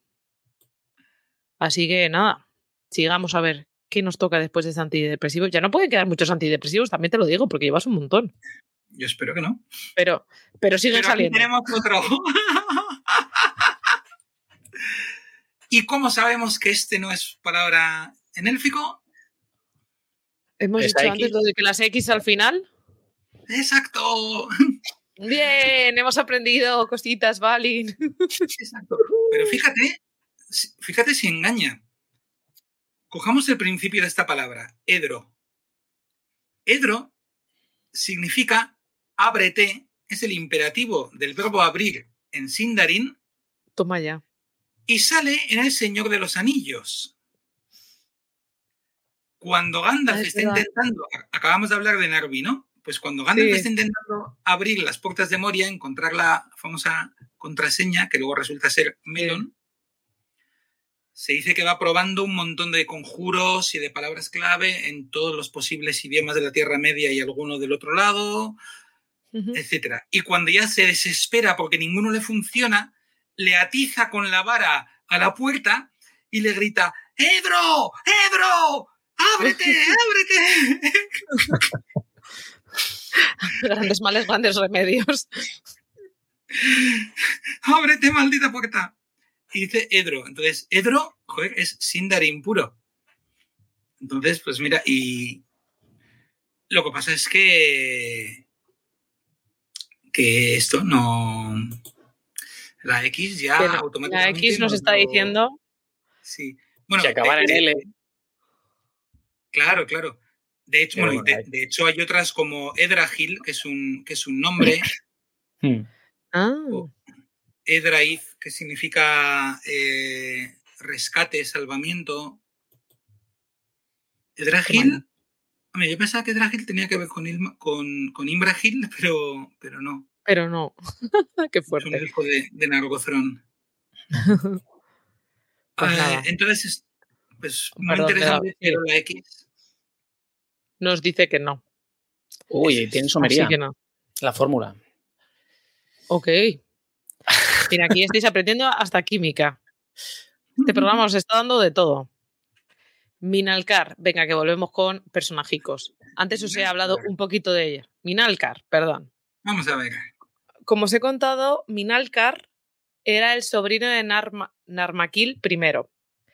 Eh, que de hecho me hace mucha gracia porque hay un momento que literal su tío le describe, o sea, te pone algo así Tolkien como que su tío decía que era un, un chaval vigoroso y yo, o sea, me parece como típico comentario de abuelilla, de abuelo o de abuela, en plan de, mira, mi nieto, pues, en plan de, mira, mi sobrino qué vigoroso me ha salido. Pero bueno. Lo siento, tenía que decirlo. Pero bueno, como os he comentado antes, en el año 1240, la tercera edad, eh, le deja como regente su tío hasta que su tío muere. Y de hecho, cuando su tío eh, fallece, Calmacil, Calmaquil, que es su padre, otro que podría tener nombre de antidepresivo, también te lo digo, es lo que estamos viendo, eh, toma el trono pero ya es muy mayor, porque claro, o sea, pensar que al final es el hermano pequeño del que acaba de morir como rey, con lo cual su padre está muy mayor y dice, mira, eh, quédate tú como regente porque yo estoy muy cansado. Entonces, o sea, al final, desde el año 1240 hasta 1304, que fallece su padre, él está como regente. Y ya una vez su padre muere, toma el trono y él se cambia el nombre, igual este suena un poco más o igual no pero bueno, yo os lo cuento, que es Romendacil. ¿Vale? Eh, entonces, durante la regencia de, de Minalcar, o sea, volvemos a la época de. O sea, cuando él es regente, eh, la mayor preocupación que tiene son los hombres del norte, porque se habían multiplicado muchísimo gracias a la paz que estaba generando el reino de Gondor, porque era súper poderoso. Entonces, eh, además, los reyes los habían favorecido mucho porque digamos que eran dentro de los hombres que vivían en la Tierra Media y que eran como inferiores, entre comillas, ¿vale? A los Dunedain, bueno, no, sin comillas, porque Tolkien decía que eran inferiores, así que como Tolkien manda porque es un mundo, aunque a mí me parezca mal decir que son inferiores, pues son inferiores. Eh, y entonces, eran como los más cercanos en parentesco a los Dunedain. Pese a ser inferiores, eran como dentro de los que se quedaron en la Tierra Media y no fueron a Númenor y no se les regaló la larga vida y todas las cosas que les, los dones que se les dan a los Dunedain, mm. pues ellos eran de, la raza, digamos, más cercana. Entonces, como que les ceden a estos hombres del norte las tierras de más allá del Anduin, la parte sur del Bosque Verde, que era una defensa en contra de los hombres del este. ¿Vale? Entonces, durante el reinado de su tío Narmakil, que hemos contado antes, estos hombres del este empiezan a atacar nuevamente. Al principio, de una manera así como muy. como poquitos ataques y tal, pero como los hombres del norte no les eran del todo fieles, al menos al principio, a los gondorianos, eh, algunos se pasan al bando de los hombres del este. Entonces, Minalcar en el 1248 tiene que comandar un gran ejército entre, a una zona que hay entre el Robanion y el mar interior para derrotar a estos hombres del este. Y, esto, por cierto, es lo que provoca que se cambie el nombre a Romendacil, porque creo que es algo así como no sé qué del este. No sé si el Eder. Eso, vencedor del este. Gracias, Eleder. Qué bien, qué suerte hacer programas con un profesor de élfico. Ya ves. Vale, entonces empiezan a ver, como veis, estos movimientos con hombres del este, hombres del norte y demás. Y esto conlleva, o sea, estos ataques de los hombres del este hace que él quiera fortificar la orilla occidental de la Anduin y empieza a prohibir la entrada eh, por el río, por el Anduin, eh, más allá de Minmuil. Y entonces, ¿qué hace? Pues construye algo que seguro que todos conocéis, esto fijo, porque es el que construye las Argonath. Las Argonath que todos conocemos, que están ahí marcando las fronteras de Gondor, él es el que decide construirlas. Entonces, luego, más adelante en su reinado, eh, Minalcar, que aquí ya se llama Romendacil, o Romendakil, perdón, eh, decide darle un trato de favor especial a Vidugavia, que es uno de los reyes del norte que le ayuda en la guerra contra los hombres del este. Esto es un poco eh, así como lioso. Además, Vidugavia era como el más poderoso de esos reyes del norte. De hecho, él mismo se, se autodenominaba, me refiero, Vidugavia se autodenominaba a sí mismo rey del de Robanian. Esto termina siendo un problema. ¿Por qué? Porque Minalcar o Romendakil decide mandar a su hijo Balakar a vivir con Vidugavia, digamos así como un poco rollo embajador. Eh, y su hijo se queda muchísimo tiempo, se enamora de aquellas tierras y de hecho se, se enamora tanto de aquellas tierras que se casa con la hija de Vidugavia, que se llama Vidumavi. Y esto, en un futuro, provocará, seguro que habéis oído hablar, la famosa guerras entre parientes que provocó una escabechina en los reyes de Gondor que te mueres. Entonces, pues hasta aquí sabemos un poco. Sí, sí. O sea, hasta aquí sabemos de Minalcar barra Romendacil. Como veis, también construyó algo bastante importante como es la Sargonath. Ganó buenas batallas, hizo, o sea, el pobre yo creo, eh, pregunta Carlos Tel si es Romendacil o Romendakil, entiendo que es Romendakil y que yo me lío porque como estoy revisando apuntes, pues, pues a veces pronuncio mal. Sí, pero, se escribe por pero la C en, en élfico siempre es, es K, ¿no? Así que sí, es Romendakil. Perdonadme. Pero bueno, Además, eh, de todas formas, retoma esta bonita tradición que tenían algunos reyes en Númenor mismamente. Aldarion, por ejemplo, su nombre no era Aldarion. Se me acaba de ir el nombre. Yo no me, no me apunté cómo era el nombre de Aldarion, porque es una de estas cosas que hago yo. A, Amandil. No, no era Amandil. Madre mía, ¿cómo se me ha podido olvidar? Dadme un segundo. Es mío, porque Aldarion tenía. Aldarion se cambia a sí mismo el nombre y es algo que a veces hacían los reyes de Númenor. Entonces yo entiendo que, es como retomar esa antigua Anardil, sí, era Anardil. me acordaba bien. Es que como hemos estado hablando de Anar y tal, digo, no, estoy mezclando ya las palabras que hemos dado ahora con el nombre, pero sí, pues a Anardil era el nombre que le habían dado a sus padres, pero él se termina poniendo a sí mismo eh, Aldarion. Pues, pues está igual. Como gana la super batalla, decide autodenominarse Romendakil. Pero bueno, nos hace las Argonaz, que oye, ahí se quedan bastante tiempo y están bastante bien. Nos indican los límites de la frontera de Gondor. Y lo malo es que provoca, termina provocando la guerra entre paréntesis, pero bueno, como veis, Minalcar era de Tolkien. Bien. Orofin. Creo que este le tenías tú, ¿no, Valin? O ya me estoy liando. Orofin, Orofin. Este, este es un elfo silvano que habita en Lorien. Es uno de los, de los elfos que, que vemos en esos capítulos. Aparece en la comunidad del anillo, en el capítulo de los Lorien. Eh, y de hecho va acompañando a quién? A su hermano, Haldir. Chan, chan. Haldir no está solo, Haldir va con, con algunos elfos, entre los cuales está Orofin, bueno, y también su otro hermano, Rumil. Pero si de Orofin sabemos poco, pues de Rumil ya menos todavía. Eh, y bueno, eh, se encuentran pues eso con la comunidad el 15 de enero del 3019, cuando entran en compañía, ¿no? Cuando la compañía sin Gandalf ya entra en los dominios del Orient. ¿Qué pasa? Que, pues eso, todo el diálogo y el protagonismo que tiene Haldir, pues sus hermanos tienen absolutamente ninguno, ¿vale? Eh, o sea, lo que contamos de Orofin, pues se aplica también a, su hermano, a Rumil. La excusa es que no hablan mucho la lengua extranjera, ¿no? El, el oestron. Eh, se, especifica. O sea, Haldir habla con, con, ellos, pero Orofin y Rumil, vamos, prácticamente no dicen palabra. Eh, y su trabajo, pues, es vigilar las fronteras del borde occidental. Y bueno, luego hay, cuando los orcos están siguiendo a la compañía, cuando entran en, en, Lorien, pues bueno, les, les, atraen a una trampa cuando están cruzando el, río y poco más. No, no sabemos mucho más de, Orofin porque no se le vuelve a nombrar. Eh, aparece en las películas, las películas de Peter Jackson, aunque no está acreditado, ¿vale? Hay una escena en la que tenemos a, a Haldir, pues en los créditos se indica, bueno, los créditos, los créditos oficiales creo que no, en otro tipo de información que se puede que es más o menos oficial, sí se especifica que uno es Orofin y el otro es Rumil. Y de hecho, el actor que eh, interpreta a Orofin luego interpreta también a más elfos en la primera película, en la segunda, en la tercera, incluso a uno. En Stadion, esto lo he, lo he descubierto investigando un poco. Hay un elfo que crearon para la, para la película llamado Nestadion, que es un elfo Noldor hermano de Finarfin, que aparece de, de, figurante así en varias, en varias películas.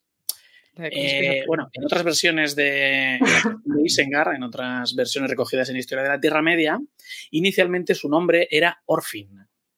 Y bueno, en una versión no está presente cuando Haldir se encuentra con la compañía, sino que aparece después. Y en otra sí aparece, pero mmm, con otros nombres, ¿vale? Los acompañantes de quien sería Haldir se llamaban Rimdir o Rimlad. Entonces, bueno, aquí parece que incluso para personajes que son simplemente decorado, eh, la verdad es que le dio bastantes vueltas Tolkien. Eh, se supone que su nombre es. Bueno, o si no, coméntalo tú. Yo sí, sí, no, no, dale, dale, dale. información al respecto. Bueno, o sea, en la guía completa de la Tierra Media de Robert Foster se identifica su nombre como Sindarino Silvano, ¿no? Sin tener muy claro cuál es. Y hay algunas revistas filológicas, creo que de hecho el Parma Edalamberon número 17, que indica que por el sonido y el patrón que sigue podría ser Sindarin. Hay incluso teorías que dicen que su nombre puede significar pico de la montaña, ¿no? que proviene de Oroth y de Pin, pero bueno, esto ya son como muchas elucubraciones. Que no sé si te he pisado lo que ibas a contar. Sí, justo, que, que lo que sí se, se, comenta es eso, que podría ser Sindarin, pero que tampoco tiene una, una etimología clara. Entonces, dado que era uno de estos elfos que prácticamente no había salido del Orient según se dice, que no hablaba ni Oestron, tal, pues es bastante plausible que en realidad el nombre sea, no sea Sindarin, sino Silvano. Sería uno de los no muchos nombres silvanos que tenemos. Oye, qué sí, bien.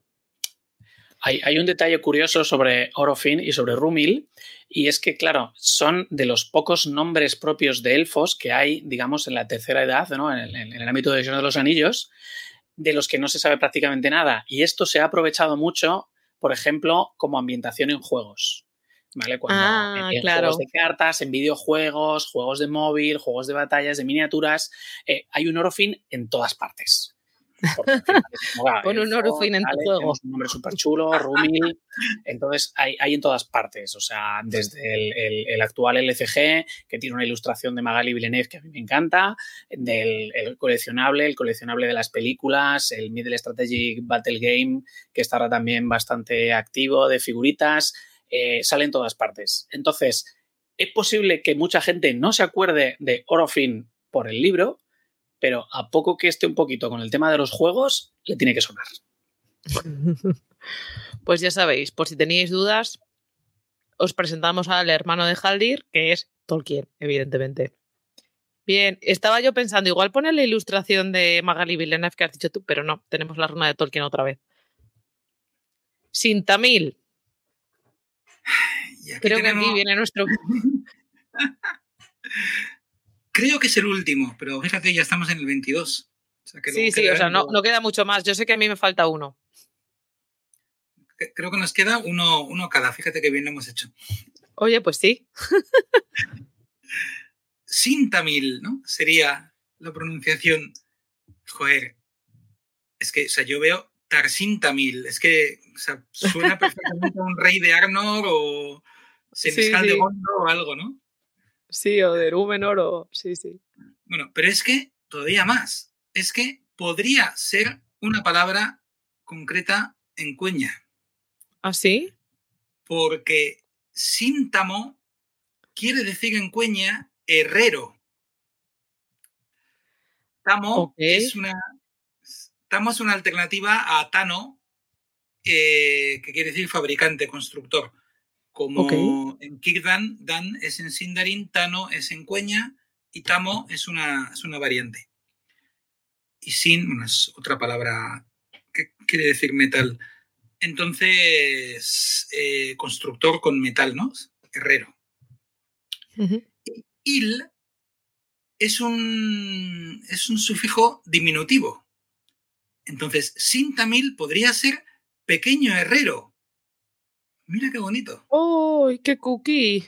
Herrerito. Herrerito, herreruelo, es- no, no es un pájaro. Pues puede ser un pájaro. Ahí que te digo, Rubén, Valin.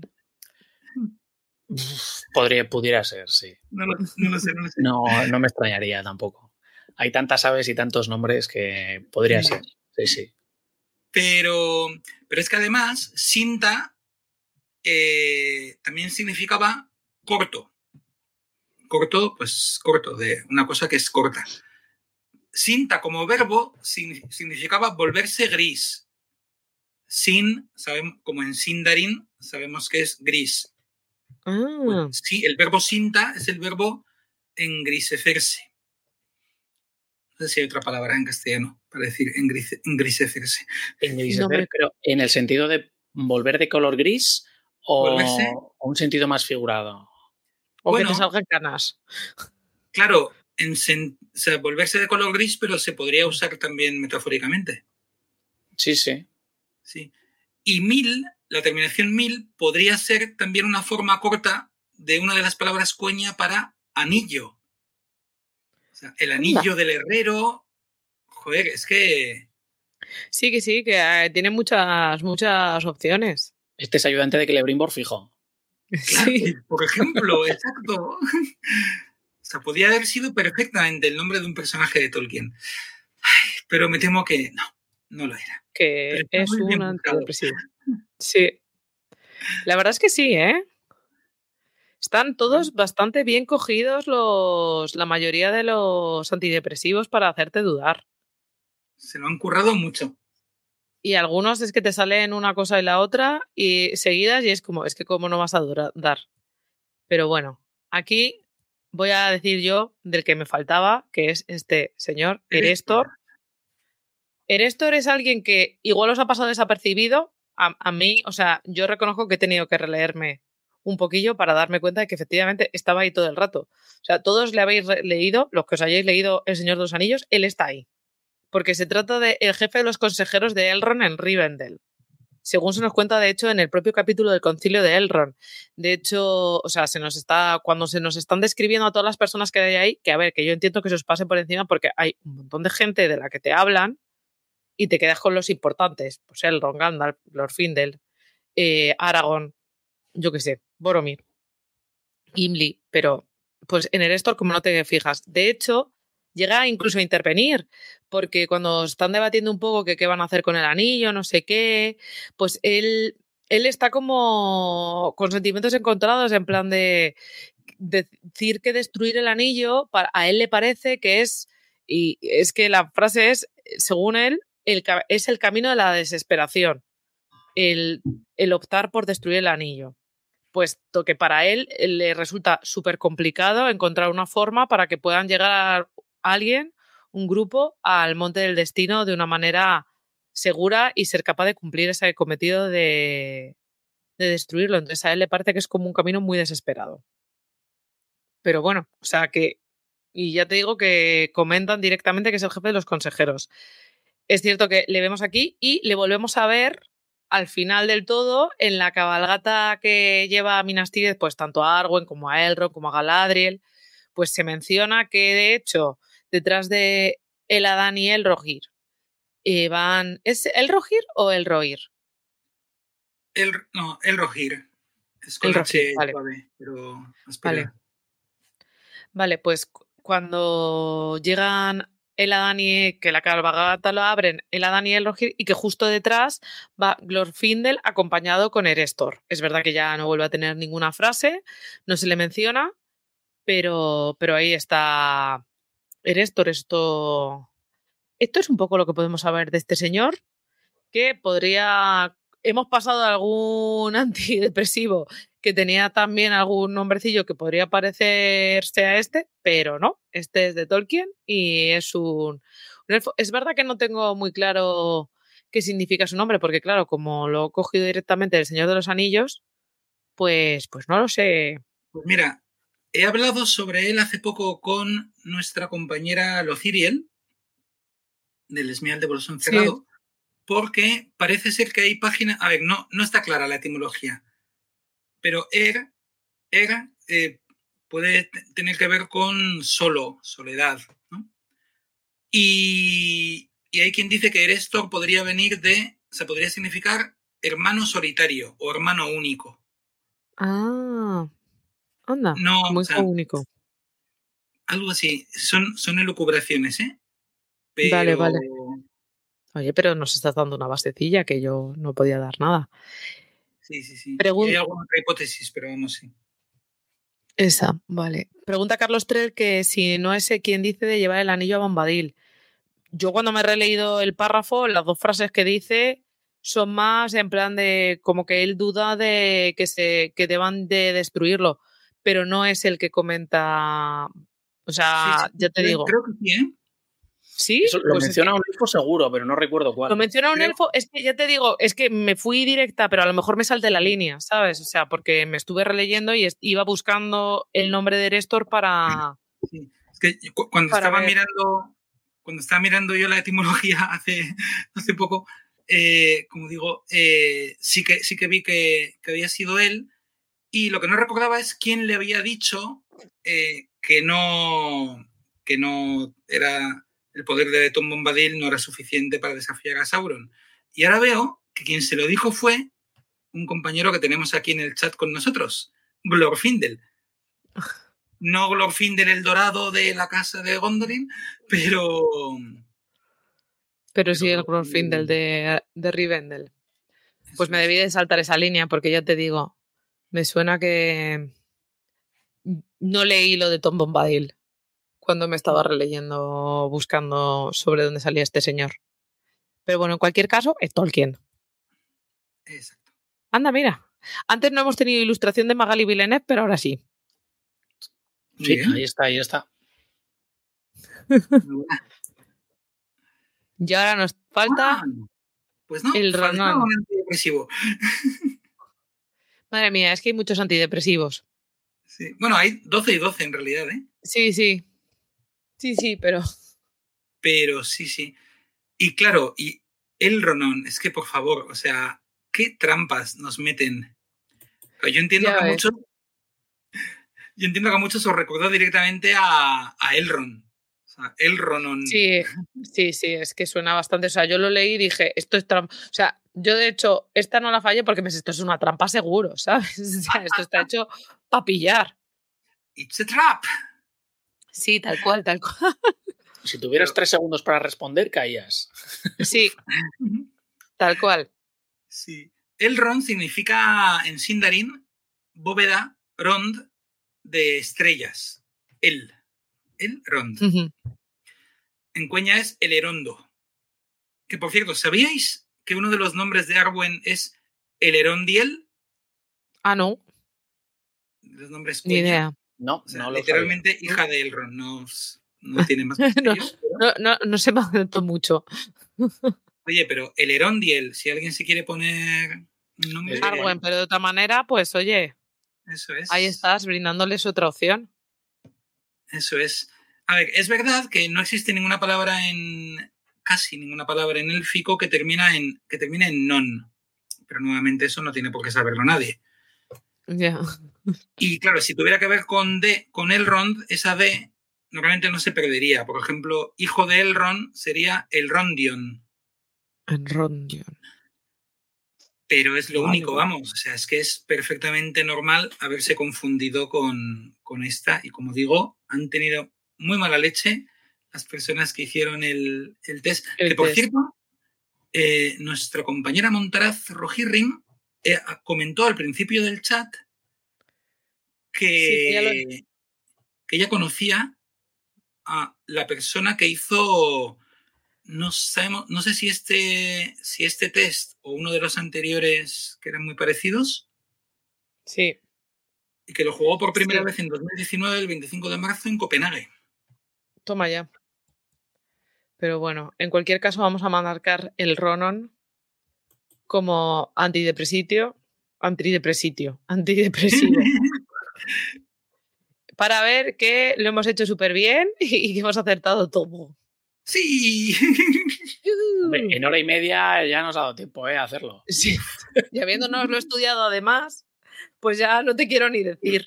Pero bueno, creo que yo creo que ha quedado bastante guay porque al final ha- hemos hablado, bueno, yo he aprendido un montón de cositas de Nélfico y revisado o reencontrado algunos personajes que, que se te pasan enseguida por encima porque al final, o sea, había algunos, pues eso, los que os hemos dicho que eran como muy obvios, pero hay algunos, pues yo que sé, que Narvi o Erestor, que acabo de hablar, que se te pueden pasar más por encima porque al final son menciones muy fugaces y oye, ahí están haciendo cosas importantes.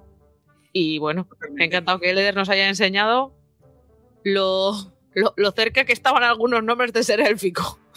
O sea, a uno le hace sentir mucho mejor el pensar, bueno, he fallado, pero no era tan... No es que sea No. tan mala, es que me que falle tanto el conocimiento. que alguno es que o sea, era élfico. Lo que pasa es que Sí. no personaje de Tolkien, pero élfico era. O sea que en cierta manera podría decirse que Tolkien también era, porque si era élfico, podría ser las dos cosas. Podrían haber puesto el botón de vale para todo. Pero bueno, en fin, yo creo que aquí el Eder y yo nos despedimos porque os vamos a dejar con Valen que os va a hablar de un libro súper interesante que a mí me ha volado la cabeza, no tenía ni idea que existía ese libro. Así Sí, que... Pero eh, no tengo acceso al chat, entonces si, Vale, me quedo en la recámara. Si no os importa quedaros un momentito porque estoy como invitado, entonces no tengo acceso a- al chat a, a lo que puedan estar comentando. No te importa. Vale, me quedo... Digamos, Pero no, una reseña no. relativamente breve, ¿vale? No sé, 15 minutos, 20 como muchísimo. Vale, nos hago pequeñitos, ¿vale? Así que os decimos adiós con la manita y le iremos poniendo los comentarios a Valin, ¿vale? ¡Chao! Ten Narato.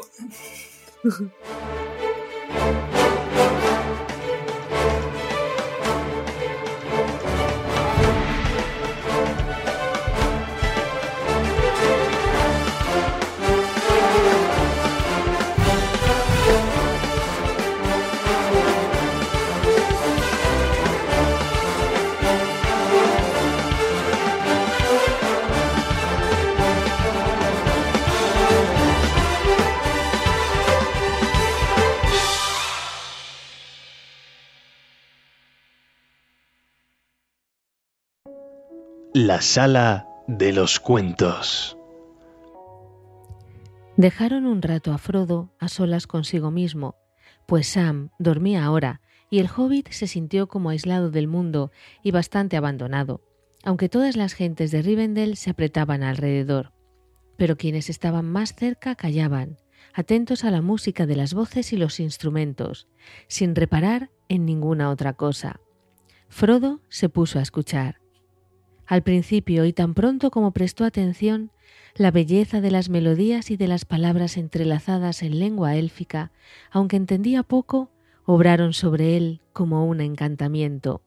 Le pareció que las palabras tomaban forma y visiones de tierras lejanas y objetos brillantes que nunca había visto hasta entonces se abrieron ante él, y la sala de la chimenea se transformó en una niebla dorada sobre mares de espuma que suspiraban en las márgenes del mundo. Luego el encantamiento fue más parecido a un sueño y enseguida sintió que un río interminable de olas de oro y plata venía acercándose, demasiado inmenso para que él pudiera abarcarlo. El río fue parte del aire vibrante que lo rodeaba, lo empapaba y lo inundaba. Frodo se hundió bajo el peso resplandeciente del agua y entró en un profundo reino de sueños. Allí fue largamente de un lado a otro en un sueño de música que se transformaba en agua corriente y luego en una voz. Parecía la voz de Bilbo que cantaba un poema. Débiles al principio y luego más claras, se alzaron las palabras.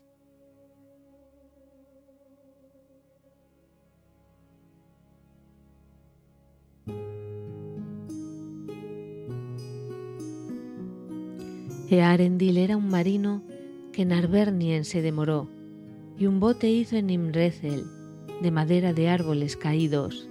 Tejió las velas de hermosa plata, y los faroles fueron de plata. El mascarón de proa era un cisne, y había luz en las banderas. De una panoplia de antiguos reyes obtuvo anillos encadenados, un escudo con letras rúnicas para evitar desgracias y heridas, un arco de cuerno de dragón y flechas de ébano tallado. La cota de malla era de plata y la vaina de piedra calcedonia, de acero la espada infatigable y el casco alto de adamanto.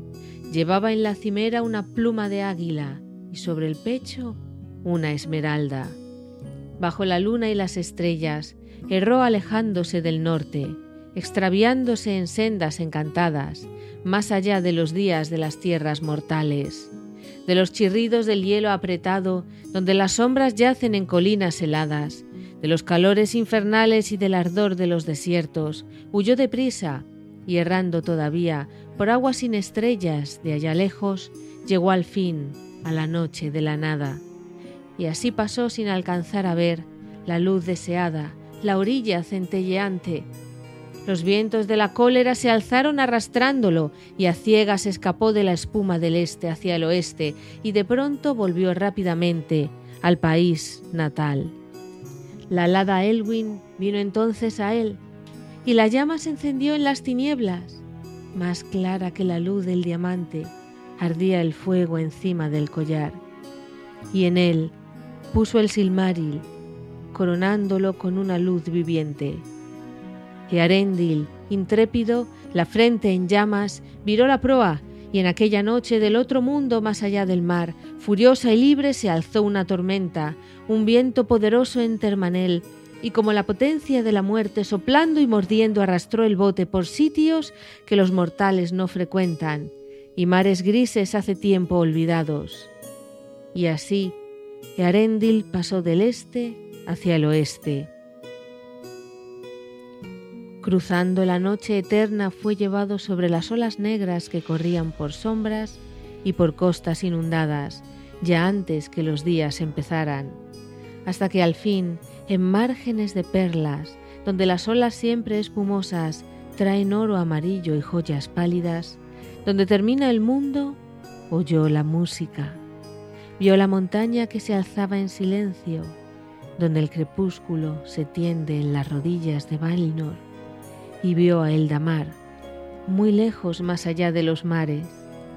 Vagabundo escapado de la noche, llegó por último a un puerto blanco, al hogar de los elfos claro y verde, de aire sutil, pálidas como el vidrio, al pie de la colina del Marin, resplandeciendo en un valle abrupto, las torres encendidas del Tirion se reflejan allí, en el lago de sombras. Allí dejó la vida errante y le enseñaron canciones, los sabios le contaron maravillas de antaño y le llevaron arpas de oro. De blanco élfico lo vistieron y precedido por siete luces fue hasta la oculta tierra abandonada, cruzando el Calakirian. Al fin entró en los salones sin tiempo, donde brillando caen los años incontables, y reina para siempre el rey antiguo en la montaña escarpada del Marín. Palabras desconocidas se dijeron entonces. De la raza de los hombres y de los elfos le mostraron visiones del trasmundo, prohibidas para aquellos que allí viven. Un nuevo barco para él construyeron, de mithril y de vidrio élfico, de proa brillante, ningún remo desnudo, ninguna vela en el mástil de plata, el silmaril como linterna y en la bandera un fuego vivo puesto allí mismo por Elbereth y otorgándole alas inmortales, impuso a Earendil un eterno destino, navegar por los cielos sin orillas, detrás del sol y la luz de la luna. De las altas colinas de Bereven, donde hay dulces manantiales de plata, las alas lo llevaron, como una luz errante, más allá del muro de la montaña. Del fin del mundo entonces se volvió, deseando encontrar otra vez la luz del hogar.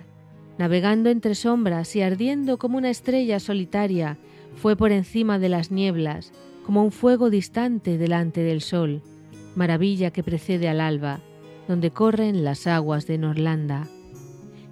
Y así pasó sobre la Tierra Media, y al fin oyó los llantos de dolor de las mujeres y las vírgenes élficas, de los tiempos antiguos, de los días de antaño pero un destino implacable pesaba sobre él, hasta la desaparición de la luna, pasar como una estrella en órbita sin detenerse nunca en las orillas donde habitan los mortales, heraldo de una misión que no conoce descanso, llevar allá lejos la claridad resplandeciente, la luz flamígera de Oesternese.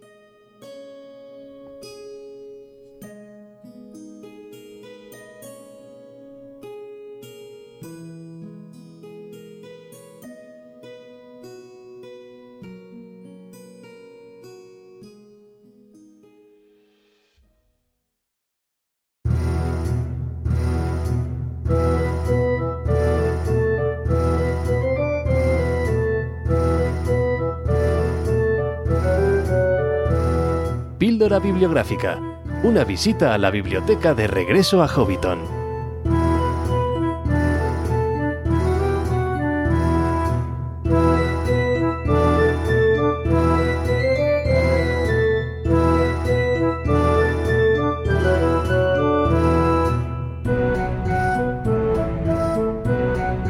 Bueno, pues eh, bienvenido todo el mundo a la biblioteca de Regreso a Hobbiton en una nueva edición.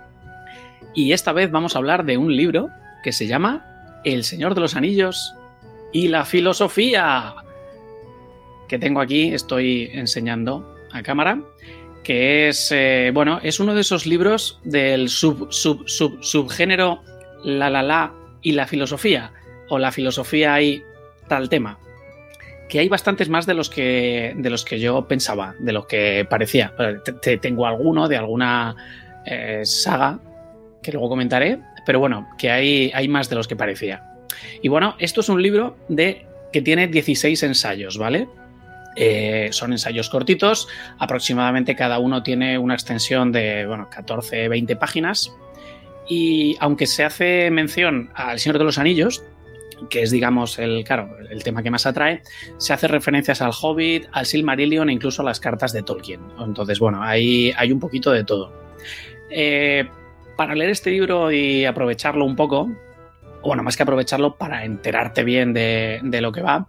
A ver, no hay que ser experto en Tolkien, ni en su obra, ni tampoco hay que ser experto en filosofía. De hecho, precisamente la idea de este libro es eh, hablar de filosofía aprovechando el Señor de los Anillos. Pero bueno, unas nociones básicas de filosofía o de filósofos o de pensamiento filosófico, pues sí, que vienen bien. Que de hecho yo hay algunos de los que me he leído que como no conocía esa escuela de pensamiento, esta vez no de broma, sino escuela de pensamiento filosófica, ¿vale? De verdad, pues iba un poquito perdido, o alguno de los filósofos que tampoco tenía mucha idea sobre ellos. Y claro, también hay que tener un poco de, de idea del Señor de los Anillos o como mínimo de las tramas generales de, de los personajes. No hay que súper profundizar, pero viene bien tener un poco más de idea. Bueno, eh, edición y formato es un libro en formato bolsillo, que el que estoy enseñando es, bueno, la colección Booklet de Planeta, que tiene 300 páginas en tapa blanda, edición bolsillo, está en castellano, creo que no está editado en ninguna otra lengua de aquí.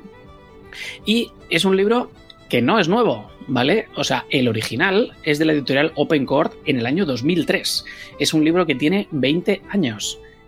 Y no es que haya tardado 20 años en llegar aquí, es que se editó en 2010. Yo no lo conocía, hasta que he visto esta, creo que es la tercera, eh, la tercera tirada, ¿vale? De la segunda edición. O sea, es la cuarta vez o la quinta que se, que se publica que lo hizo la editorial Ariel del Grupo Planeta. La portada entonces, en 2010, era diferente. Bueno, la ilustración era la misma. Tenemos a... A ver, no estoy seguro de si es Gandalf o es, o es Saruman. Creo que es Gandalf. Aquí en primer plano, pensando con el callado, y en la parte de atrás, pues un montón de, filósofos como si estuvieran dibujados en tiza. Y en inglés lo gracioso es que, aparte de Señor de los Anillos y la filosofía, se dice un libro para gobernarlos a todos, tu, tu Ruldemont. Pero bueno, 2010 el original en España y se volvió a editar en 2012, en 2013, en 2019 y en 2022. Pero a mí me había pasado completamente desapercibido hasta ahora. Conclusión, esto se vende bastante, porque 20 años después ha tenido 5 ediciones y tiradas, así que se vende bien. Eh, traductora Alejandra Chaparro y bueno, las dimensiones pues es libro de bolsillo, ¿vale? Unos 19 centímetros de alto, 12 y medio de ancho y un espesor de 1,7, 200 gramos. Y el precio pues 9,95.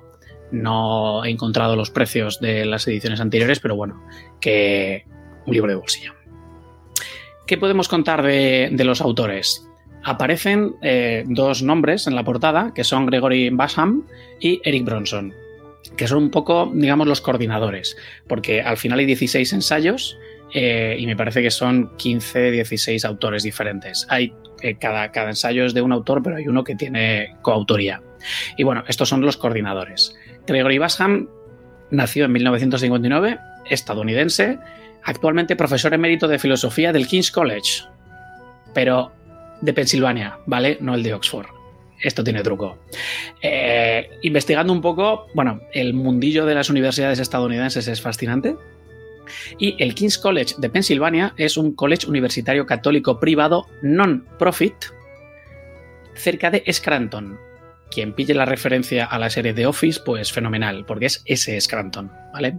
Bueno, ha publicado numerosos libros y artículos y colaborado en un montón más de libros también de este tipo, con la estructura de tal tema y la filosofía las crónicas de Narnia, El Hobbit, Harry Potter, El baloncesto, Sherlock Holmes, Matrix, bueno, y un montón más. Y de hecho creo que hay varios editados aquí en España, por lo menos el de Harry Potter y el del Hobbit también están. El del Hobbit lo tengo que buscar. Y creo que el de las crónicas de Narnia. Bueno, y el otro coautor o co-coordinador es Eric Bronson, nacido en 1971, director del Departamento de Filosofía e Historia de Berkeley College. No la Universidad de California. Nueva York. Otro, también otro trucazo. Dices, oh, el King's College, sí, Berkeley. No, hay que leer bien los nombres. Berkeley College, que es un college privado for profit. Este sí que el anterior era non-profit. Este sí es for profit. Por lo que he visto, bastante, bastante pequeño. Este de, Nueva York. El otro sí es, el de, Pensilvania sí es bastante más grande y tiene como un cierto más renombre. No estamos hablando de grandísimas universidades eh, con mucho prestigio en Estados Unidos, esto yo no sé. Eh, probablemente sea como la segunda B, o sea, tercera, tercer, cuarto nivel, digamos, de las estructuras académicas estadounidenses eh, universitarias. Pero bueno, también, mismo mm, autor que también tiene libros de mismo tipo y varias colaboraciones. Seinfeld, la serie, eh, la comedia de los años 2000, creo que es, sobre el béisbol, sobre los libros de Los hombres que no a las mujeres, de Stieg Larsson, y, colaboraciones así. Y el resto de autores, que tenemos unas páginas al final donde nos, tenemos unas pequeñas notas biográficas de cada uno, casi todos parecen ser colegas y conocidos, ¿vale? De, otras universidades, centros y colleges de Estados Unidos. Nueva York, hay gente de Nueva York, de Kentucky, Nueva Jersey, Virginia, Georgia, Ohio, Texas, o sea, un poco de, de todo. Mm, aparentemente, pues ningún súper estudioso, pero bueno, gente sobre todo de facultades de filosofía y de, de titulaciones académicas similares. ¿Qué nos podemos encontrar aquí? Bueno, como he comentado, hay 16 ensayos y el texto está repartido en eh, cinco partes, ¿vale? Cinco partes temáticas. Tenemos tres ensayos, ¿vale? En cada una de las cinco partes, bueno, y en la última hay, hay cuatro. Eh, tenemos los primeros el anillo, ¿vale? Tres, tres ensayos sobre el anillo. Voy a hacer un pequeño esquema primero y luego voy a comentar brevemente sobre cada uno de los ensayos. No vamos a analizar ninguno ni vamos a ponernos aquí a hablar de filosofía porque yo tampoco es precisamente mi, campo de, de, expertise. Pero bueno, hay tres ensayos sobre el anillo, tres ensayos sobre la búsqueda de la felicidad, otros tres sobre el bien y el mal en la Tierra Media, tres sobre el tiempo y la mortalidad y cuatro de fines y finales. Luego en los apéndices tenemos unas cuantas páginas que se llaman la, sabiduría de los filósofos. Claro, en este libro de filosofía pues hay referencias a un montón de filósofos. Son seis páginas en las que tenemos ordenados por eh, cronológicamente, aproximadamente, 58 eh, filósofos, ¿vale? Desde mm, Lao Tse del 604 a.C. hasta eh, el último, pues es Albert Camus, nacido, bueno, que ya murió, pero también mm, de 1913. Entonces tenemos 58. a mí me suenan o conozco 40. Hay muchos que no había oído hablar nunca de ellos. Sobre todo más de... Em, he descubierto, pues eso, más modernos y de filosofía, digamos, eh, oriental. Y lo que tenemos es el nombre y una frase, que no tengo muy claro si es una cita muy famosa o algo que representa su, su pensamiento filosófico o por lo que más se le conoce, pero bueno, pues aquí están los 58 filósofos mm, a los que se menciona o se, hace referencia. Luego estaba, como he comentado al principio, lo que llaman la comunidad del libro, que al final es unas reseñas biográficas de cada uno de los autores, que hay un total de 17, una página de agradecimientos y un índice analítico llamado el índice del mago, que es bastante extenso. La verdad es que me sorprendió gratamente, ¿no? No esperaba mm, un índice analítico tan, tan detallado aquí. Pero está bastante bien porque, bueno, pues Sauron, pues puedes ir a ver a todas las veces en las que todas las páginas y ensayos en los que se menciona Sauron o Satanás, a otros autores, Melkor, los Noldor, el Nuevo Testamento, Pippin, bueno, un montón de, información. Y vamos a comentar un poquito lo que hay aquí y después daré una pequeña opinión personal, puramente eh, personal mía, ¿vale? Entonces, la primera parte, el anillo. Hay tres ensayos. El primero es Los anillos de Tolkien y Platón. Lecciones sobre el poder, la libertad de elección y la moral. Y bueno, como el propio nombre indica en este caso, eh, aquí Platón a muerte. ¿no? El poder, cuando tienes el poder, las elecciones que tomas cuando tienes un poder por encima de lo normal. Hay una obra de Platón en las que se menciona qué haría alguien si tuviera mucho poder, si fuera invisible, bueno, pues ese tipo de, dilemas y, decisiones, ¿no? Si, bueno, eres libre, no eres libre, el poder, la moralidad de las decisiones que tomas, si las decisiones que tomas están basadas en, eh, digamos, la sociedad o, es algo inherente a ti. Bueno, está, es relativamente interesante.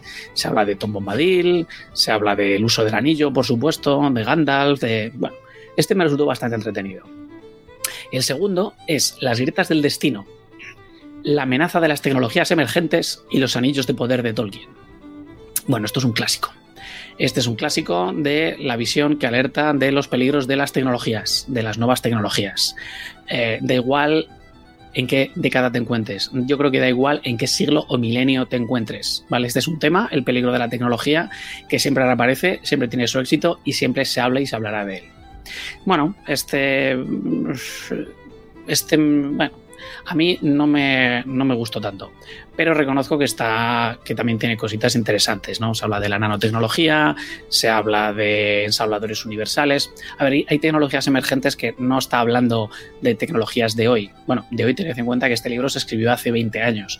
Han pasado 20 años y no se han hecho todavía presentes algunas de estas tecnologías, pero ahí están, ¿vale? Estos son futuribles, y bueno, pues es, interesante algunos de los temas que, comenta.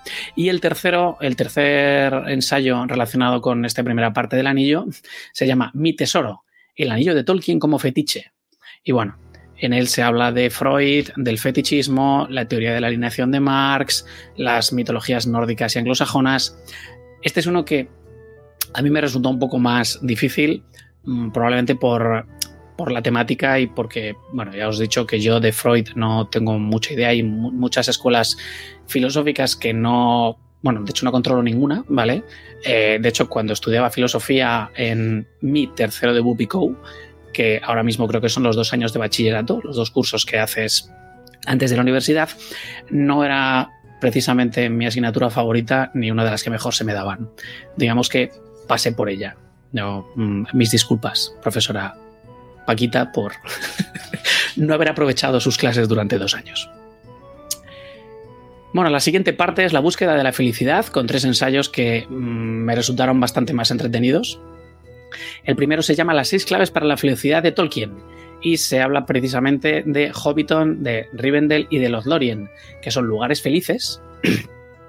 y bueno, donde el autor aquí eh, extrae seis principios que pueden permitir una vida feliz.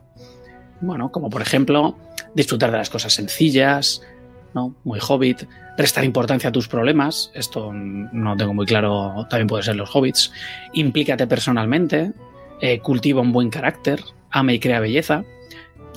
Este es entretenido, pero en algún momento me pareció más como si fuera un libro de autoayuda, ¿vale? Pero eh, cuando piensas en lo que hace en El Señor de los Anillos o ves los ejemplos que, muestran y las citas que se toman, pues eh, bueno, se ve de otra manera algunos de los, de los textos.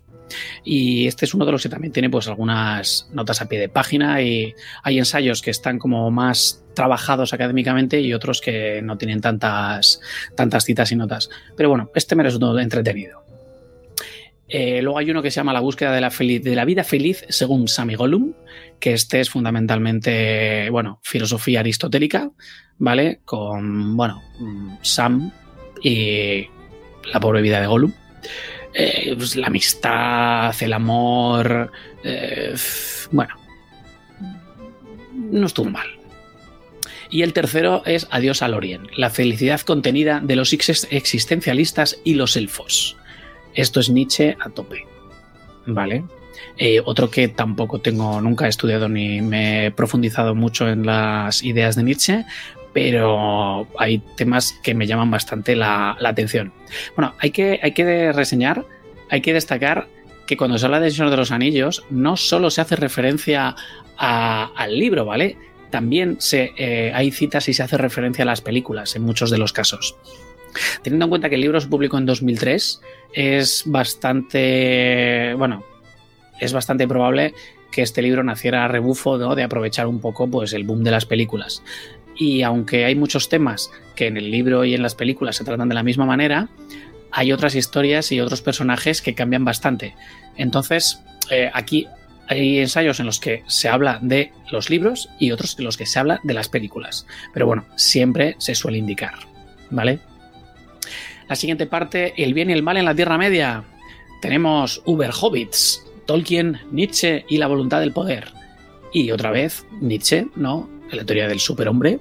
Los, en este caso, bueno, con, hablando del poder, de los hobbits y este tipo de cosas.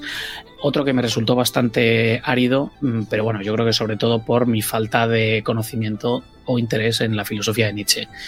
Eh, pero me lo leí, me lo leí entero. Eh, el siguiente es Tolkien en la naturaleza del mal. Este me resultó muy, muy interesante, ¿vale? Eh, aquí se habla del mal, de los distintos conceptos del mal, las distintas conexiones del mal, en el maniqueísmo, en el, San Agustín, poniendo como ejemplo el personaje de Sauron, eh, o la aparición del mal, si es una fuerza independiente, si no lo es, si es lo contrario de la bondad, del bien, eh, de dónde proviene. Bueno, este la verdad es que me resultó bastante, bastante interesante. Y el último de esta parte, de, este, de esta tercera parte del bien y el mal en la Tierra Media, es virtud y vicio en el Señor de los Anillos. Y no penséis mal, ¿vale? Aquí no estamos hablando de ese tipo de vicios, sino que se exponen las virtudes éticas aristotélicas, ¿vale? Y se contraponen con las eh, virtudes utilitaristas o las virtudes del deber, ¿vale? Con ejemplos con distintos personajes, cuáles siguen las virtudes éticas aristotélicas y cuáles no. Y bueno, en este caso eh, iba a decir el autor, pero Aeon no tengo muy claro si es un hombre o una mujer. En este caso. Eh, este tipo de nombres, aparte de que en muchos nombres anglosajones eh, son, no sé si la palabra es gender neutral, pero que se usan indistintamente para hombre y para mujer, e incluso es muy curioso ver cómo van evolucionando la distribución de nombres entre hombres y mujeres con el tiempo. Bueno, total, que, me lío con un tema bastante curioso, pero que imagino que no le interesa prácticamente a nadie. Eh, claramente está del lado de las virtudes éticas aristotélicas, en este caso. Me resultó interesante, pero quizás un poco demasiado marcado. ¿vale? Eh, tiene muy claro lo que, lo que quiere vender en este ensayo. Tiempo y mortalidad, la cuarta parte, con otros tres ensayos. Elegir morir, el don de la mortalidad en la Tierra Media, en este caso se habla de la muerte en la Tierra Media, de la mortalidad, de la inmortalidad en la Tierra Media, los elfos, y la muerte y la inmortalidad en nuestro mundo, ¿vale? En el mundo real. Eh, el tema de la reencarnación de los elfos en la Tierra Media, la reencarnación en las filosofías orientales e hinduistas y el caso concreto de Arwen, ¿vale? Que es un caso bastante único. Bueno, también tuvimos eh, en el Silmarillion. Toda la parte de Lucien, pero bueno, un caso único de alguien que elige ser mortal y bueno, pues las implicaciones que, tiene eso. Este me resultó también bastante, bastante interesante. El siguiente ensayo es Tolkien en la modernidad, la importancia de la tradición. Bueno, se habla de la tradición y el saber como un atributo que tienen los héroes frente a la desesperación de aquellos que han rechazado la tradición, como podrían ser Saruman o Denethor. Bueno, pues aquí se hace también un, no voy a decir apología, pero está claro que también tenemos la tradición como algo positivo, atributo de los héroes, y la desesperación moderna ¿no? de Sauruman y, de Nezor. Y bueno, también se analiza un poco a, Sam, a Pippin, bueno, y entretenido. Y el último de esta parte es el tiempo verde mm, de Tolkien, motivos ecologistas en el Señor de los Anillos. Bueno, se analiza el concepto del tiempo verde, eh, los Sens, la naturaleza, Tom Bombadil, la inmortalidad de los elfos, las perspectivas a muy largo plazo, el sintoísmo, eh, las eh, personificaciones de la naturaleza. Bueno, interesante. Y lo que nos queda son pues cuatro ensayos, ¿vale? En la parte final. La providencia y la unidad dramática en El Señor de los Anillos, se analiza sobre todo el papel de Gollum o el de Boromir, eh, visiones del maniqueísmo, también otra vez San Agustín, el bien y el mal. Una cosa que tiene este libro es que al final eh, hay algunos temas que se repiten o los autores hacen referencias o citan eh, algunos ejemplos similares.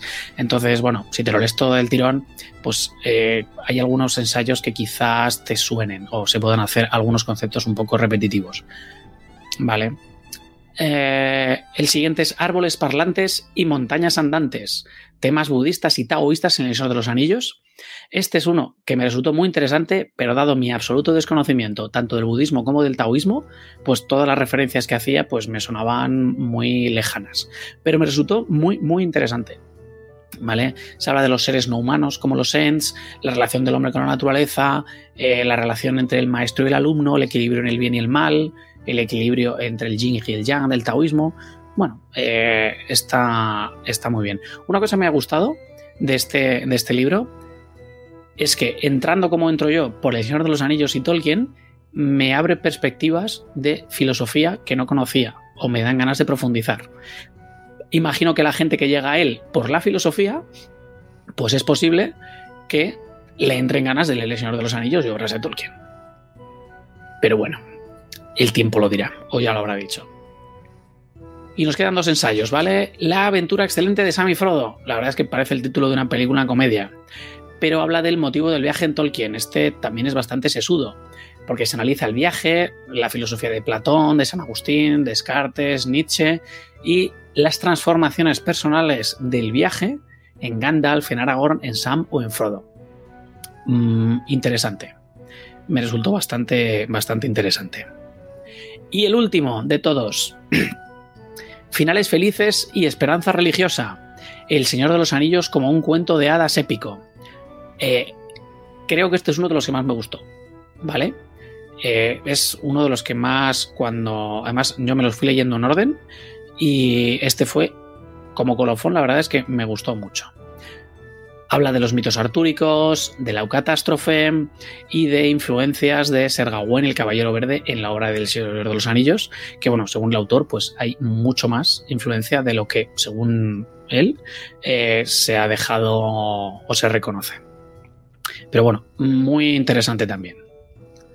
Entonces, bueno, eh, en conjunto, ¿qué puedo deciros de este libro? Pues, a ver, lo ideal es que hayas leído El Señor de los Anillos y te guste Tolkien y te guste la filosofía. Mm, no tengo muy claro que si no sabes nada Señor de los Anillos o si odias la filosofía, este sea tu libro. Pero, mm, como hay un poco temas para todos los gustos y son 16 obras totalmente independientes, cada uno de los ensayos, te lo puedes leer en el orden que quieras y si algún tema no te llama la atención, pues, pues no te lo leas. O sea, no, no lo leáis porque hay, hay para elegir.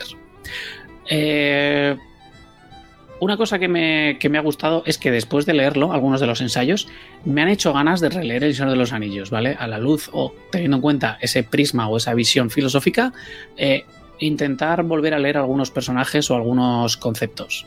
Creo que puede abrir perspectivas.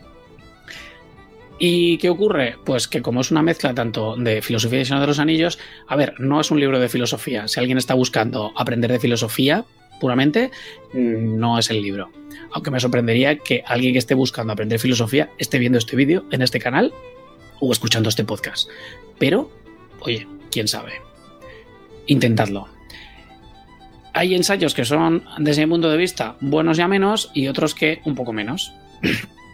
Y como he comentado, pues eh, para leer del tirón es posible que no se noten o puedas tener la sensación de que hay cierta repetición tanto en los temas como en las referencias o las citas. Pero bueno, al final es que es juntar a 17 profesores y profesoras de filosofía, eh, hablar de Señor de los Anillos y de su libro de filosofía. Así que bueno, mm, esto os puedo contar sobre el Señor de los Anillos y la filosofía. Y recordad, tiene 20 años y aquí en España se ha editado 5 veces, así que puede ser un buen regalo. Este libro se vende más de lo que yo pensaba, aunque me había pasado totalmente desapercibido hasta el momento. Y no sé si alguien tiene algún comentario, alguna pregunta que os pueda responder. Por supuesto, yo me lo compré hace un mes, ¿vale? O sea que lo podéis encontrar en prácticamente cualquier sitio. Y siendo además de bucle de editorial Bolsillo de Planeta, eh, está disponible en absolutamente todas partes. Ya, si quieres la edición de tapa roja de 2010 o 2012, en plan coleccionista, pues eso puede ser un poco más difícil. Pero bueno, hay webs de segunda mano donde lo he visto. Entonces, aquí lo tenéis: El Señor de los Anillos y la filosofía. Y dado que no me están pasando ningún tipo de pregunta ni, comentario, eh, creo que lo podemos dejar por hoy. Muchísimas gracias. Si tenéis alguna cuestión o pregunta o comentario, pues podéis ponerlo en los comentarios del vídeo de YouTube o del podcast en iVoox cuando lo saquemos. Así que muchísimas gracias a todo el mundo y hasta la próxima edición de la Biblioteca de Regreso a Hobbiton. Namarie.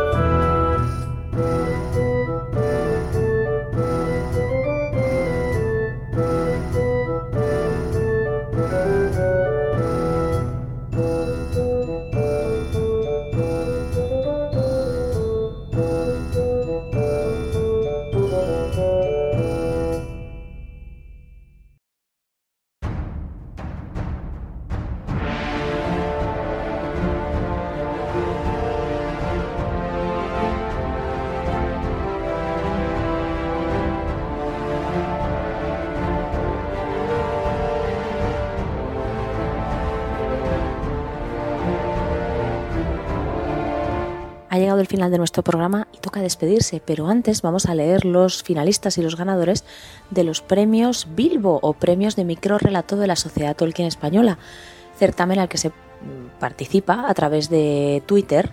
Eh, es microrelato muy muy cortito, tiene que caber en un tuit. Voy a proceder a leer los finalistas y luego los dos ganadores. Son muchísimos porque hemos tenido varias personas empatadas. Así que vamos a empezar. Comenzamos con el relato de un humilde fan.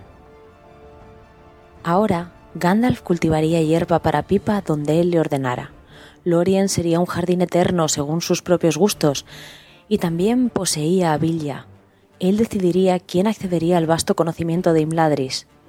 Bilbo se sentó en el trono oscuro y se puso el anillo una vez más. José Anido. Su mirada recorrió el camino hasta el río, cruzó el puente junto al molino y se perdió más allá. Aún podía recordar su juventud, sus aventuras, aquel viejo mago. Sonrió. Mamá. ¿Qué sucede, Bilbo, hijo? Tengo hambre. Ay, Belladonna suspiró, entró en casa y cerró la puerta. Pablo Aguado. Cuando el oscuro enemigo de Arda saltó los muros de la noche el último día, Tulcas, Eongwe y Turin le hicieron frente. Entre los amigos de los elfos, Bilbo y Frodo miraron a la cara al lugarteniente Sauron y Olorin dijo: El bien más pequeño es mayor que todas las maldades. Sergio Esteve Gascó. Bilbo apoyó la cabeza en el árbol donde estaba recostado y miró el montículo donde otrara se erigieran Telperion y Laurelin. Su corazón y su alma habían sido sanadas y podía partir a la última aventura. Cerró los ojos y solo Eru sabe dónde está ahora. Fernando de Alfonso. La trágica noticia recorría veloz la comarca, dos imprudentes hobbits ahogados en el río. Bilbo partió sin demora hacia Casa Brandy. Allí, escondido, se encontró un niño tembloroso y asustado. Tranquilo, muchacho, le dijo teñiéndole su pañuelo. Todo irá bien. Santiago Campo. Se sintió liviano, como si un gran peso a sus espaldas desapareciera de repente. Un elfo a su lado lo miró, sorprendido, y silenció las cuerdas de una arpa dorada. Fue entonces cuando Bilbo comprendió que, muy lejos de allí, se habían destruido su viejo anillo mágico. Y por último, segundo premio, Fernando de Alfonso. El fuego crepitaba en una fría tarde otoñal.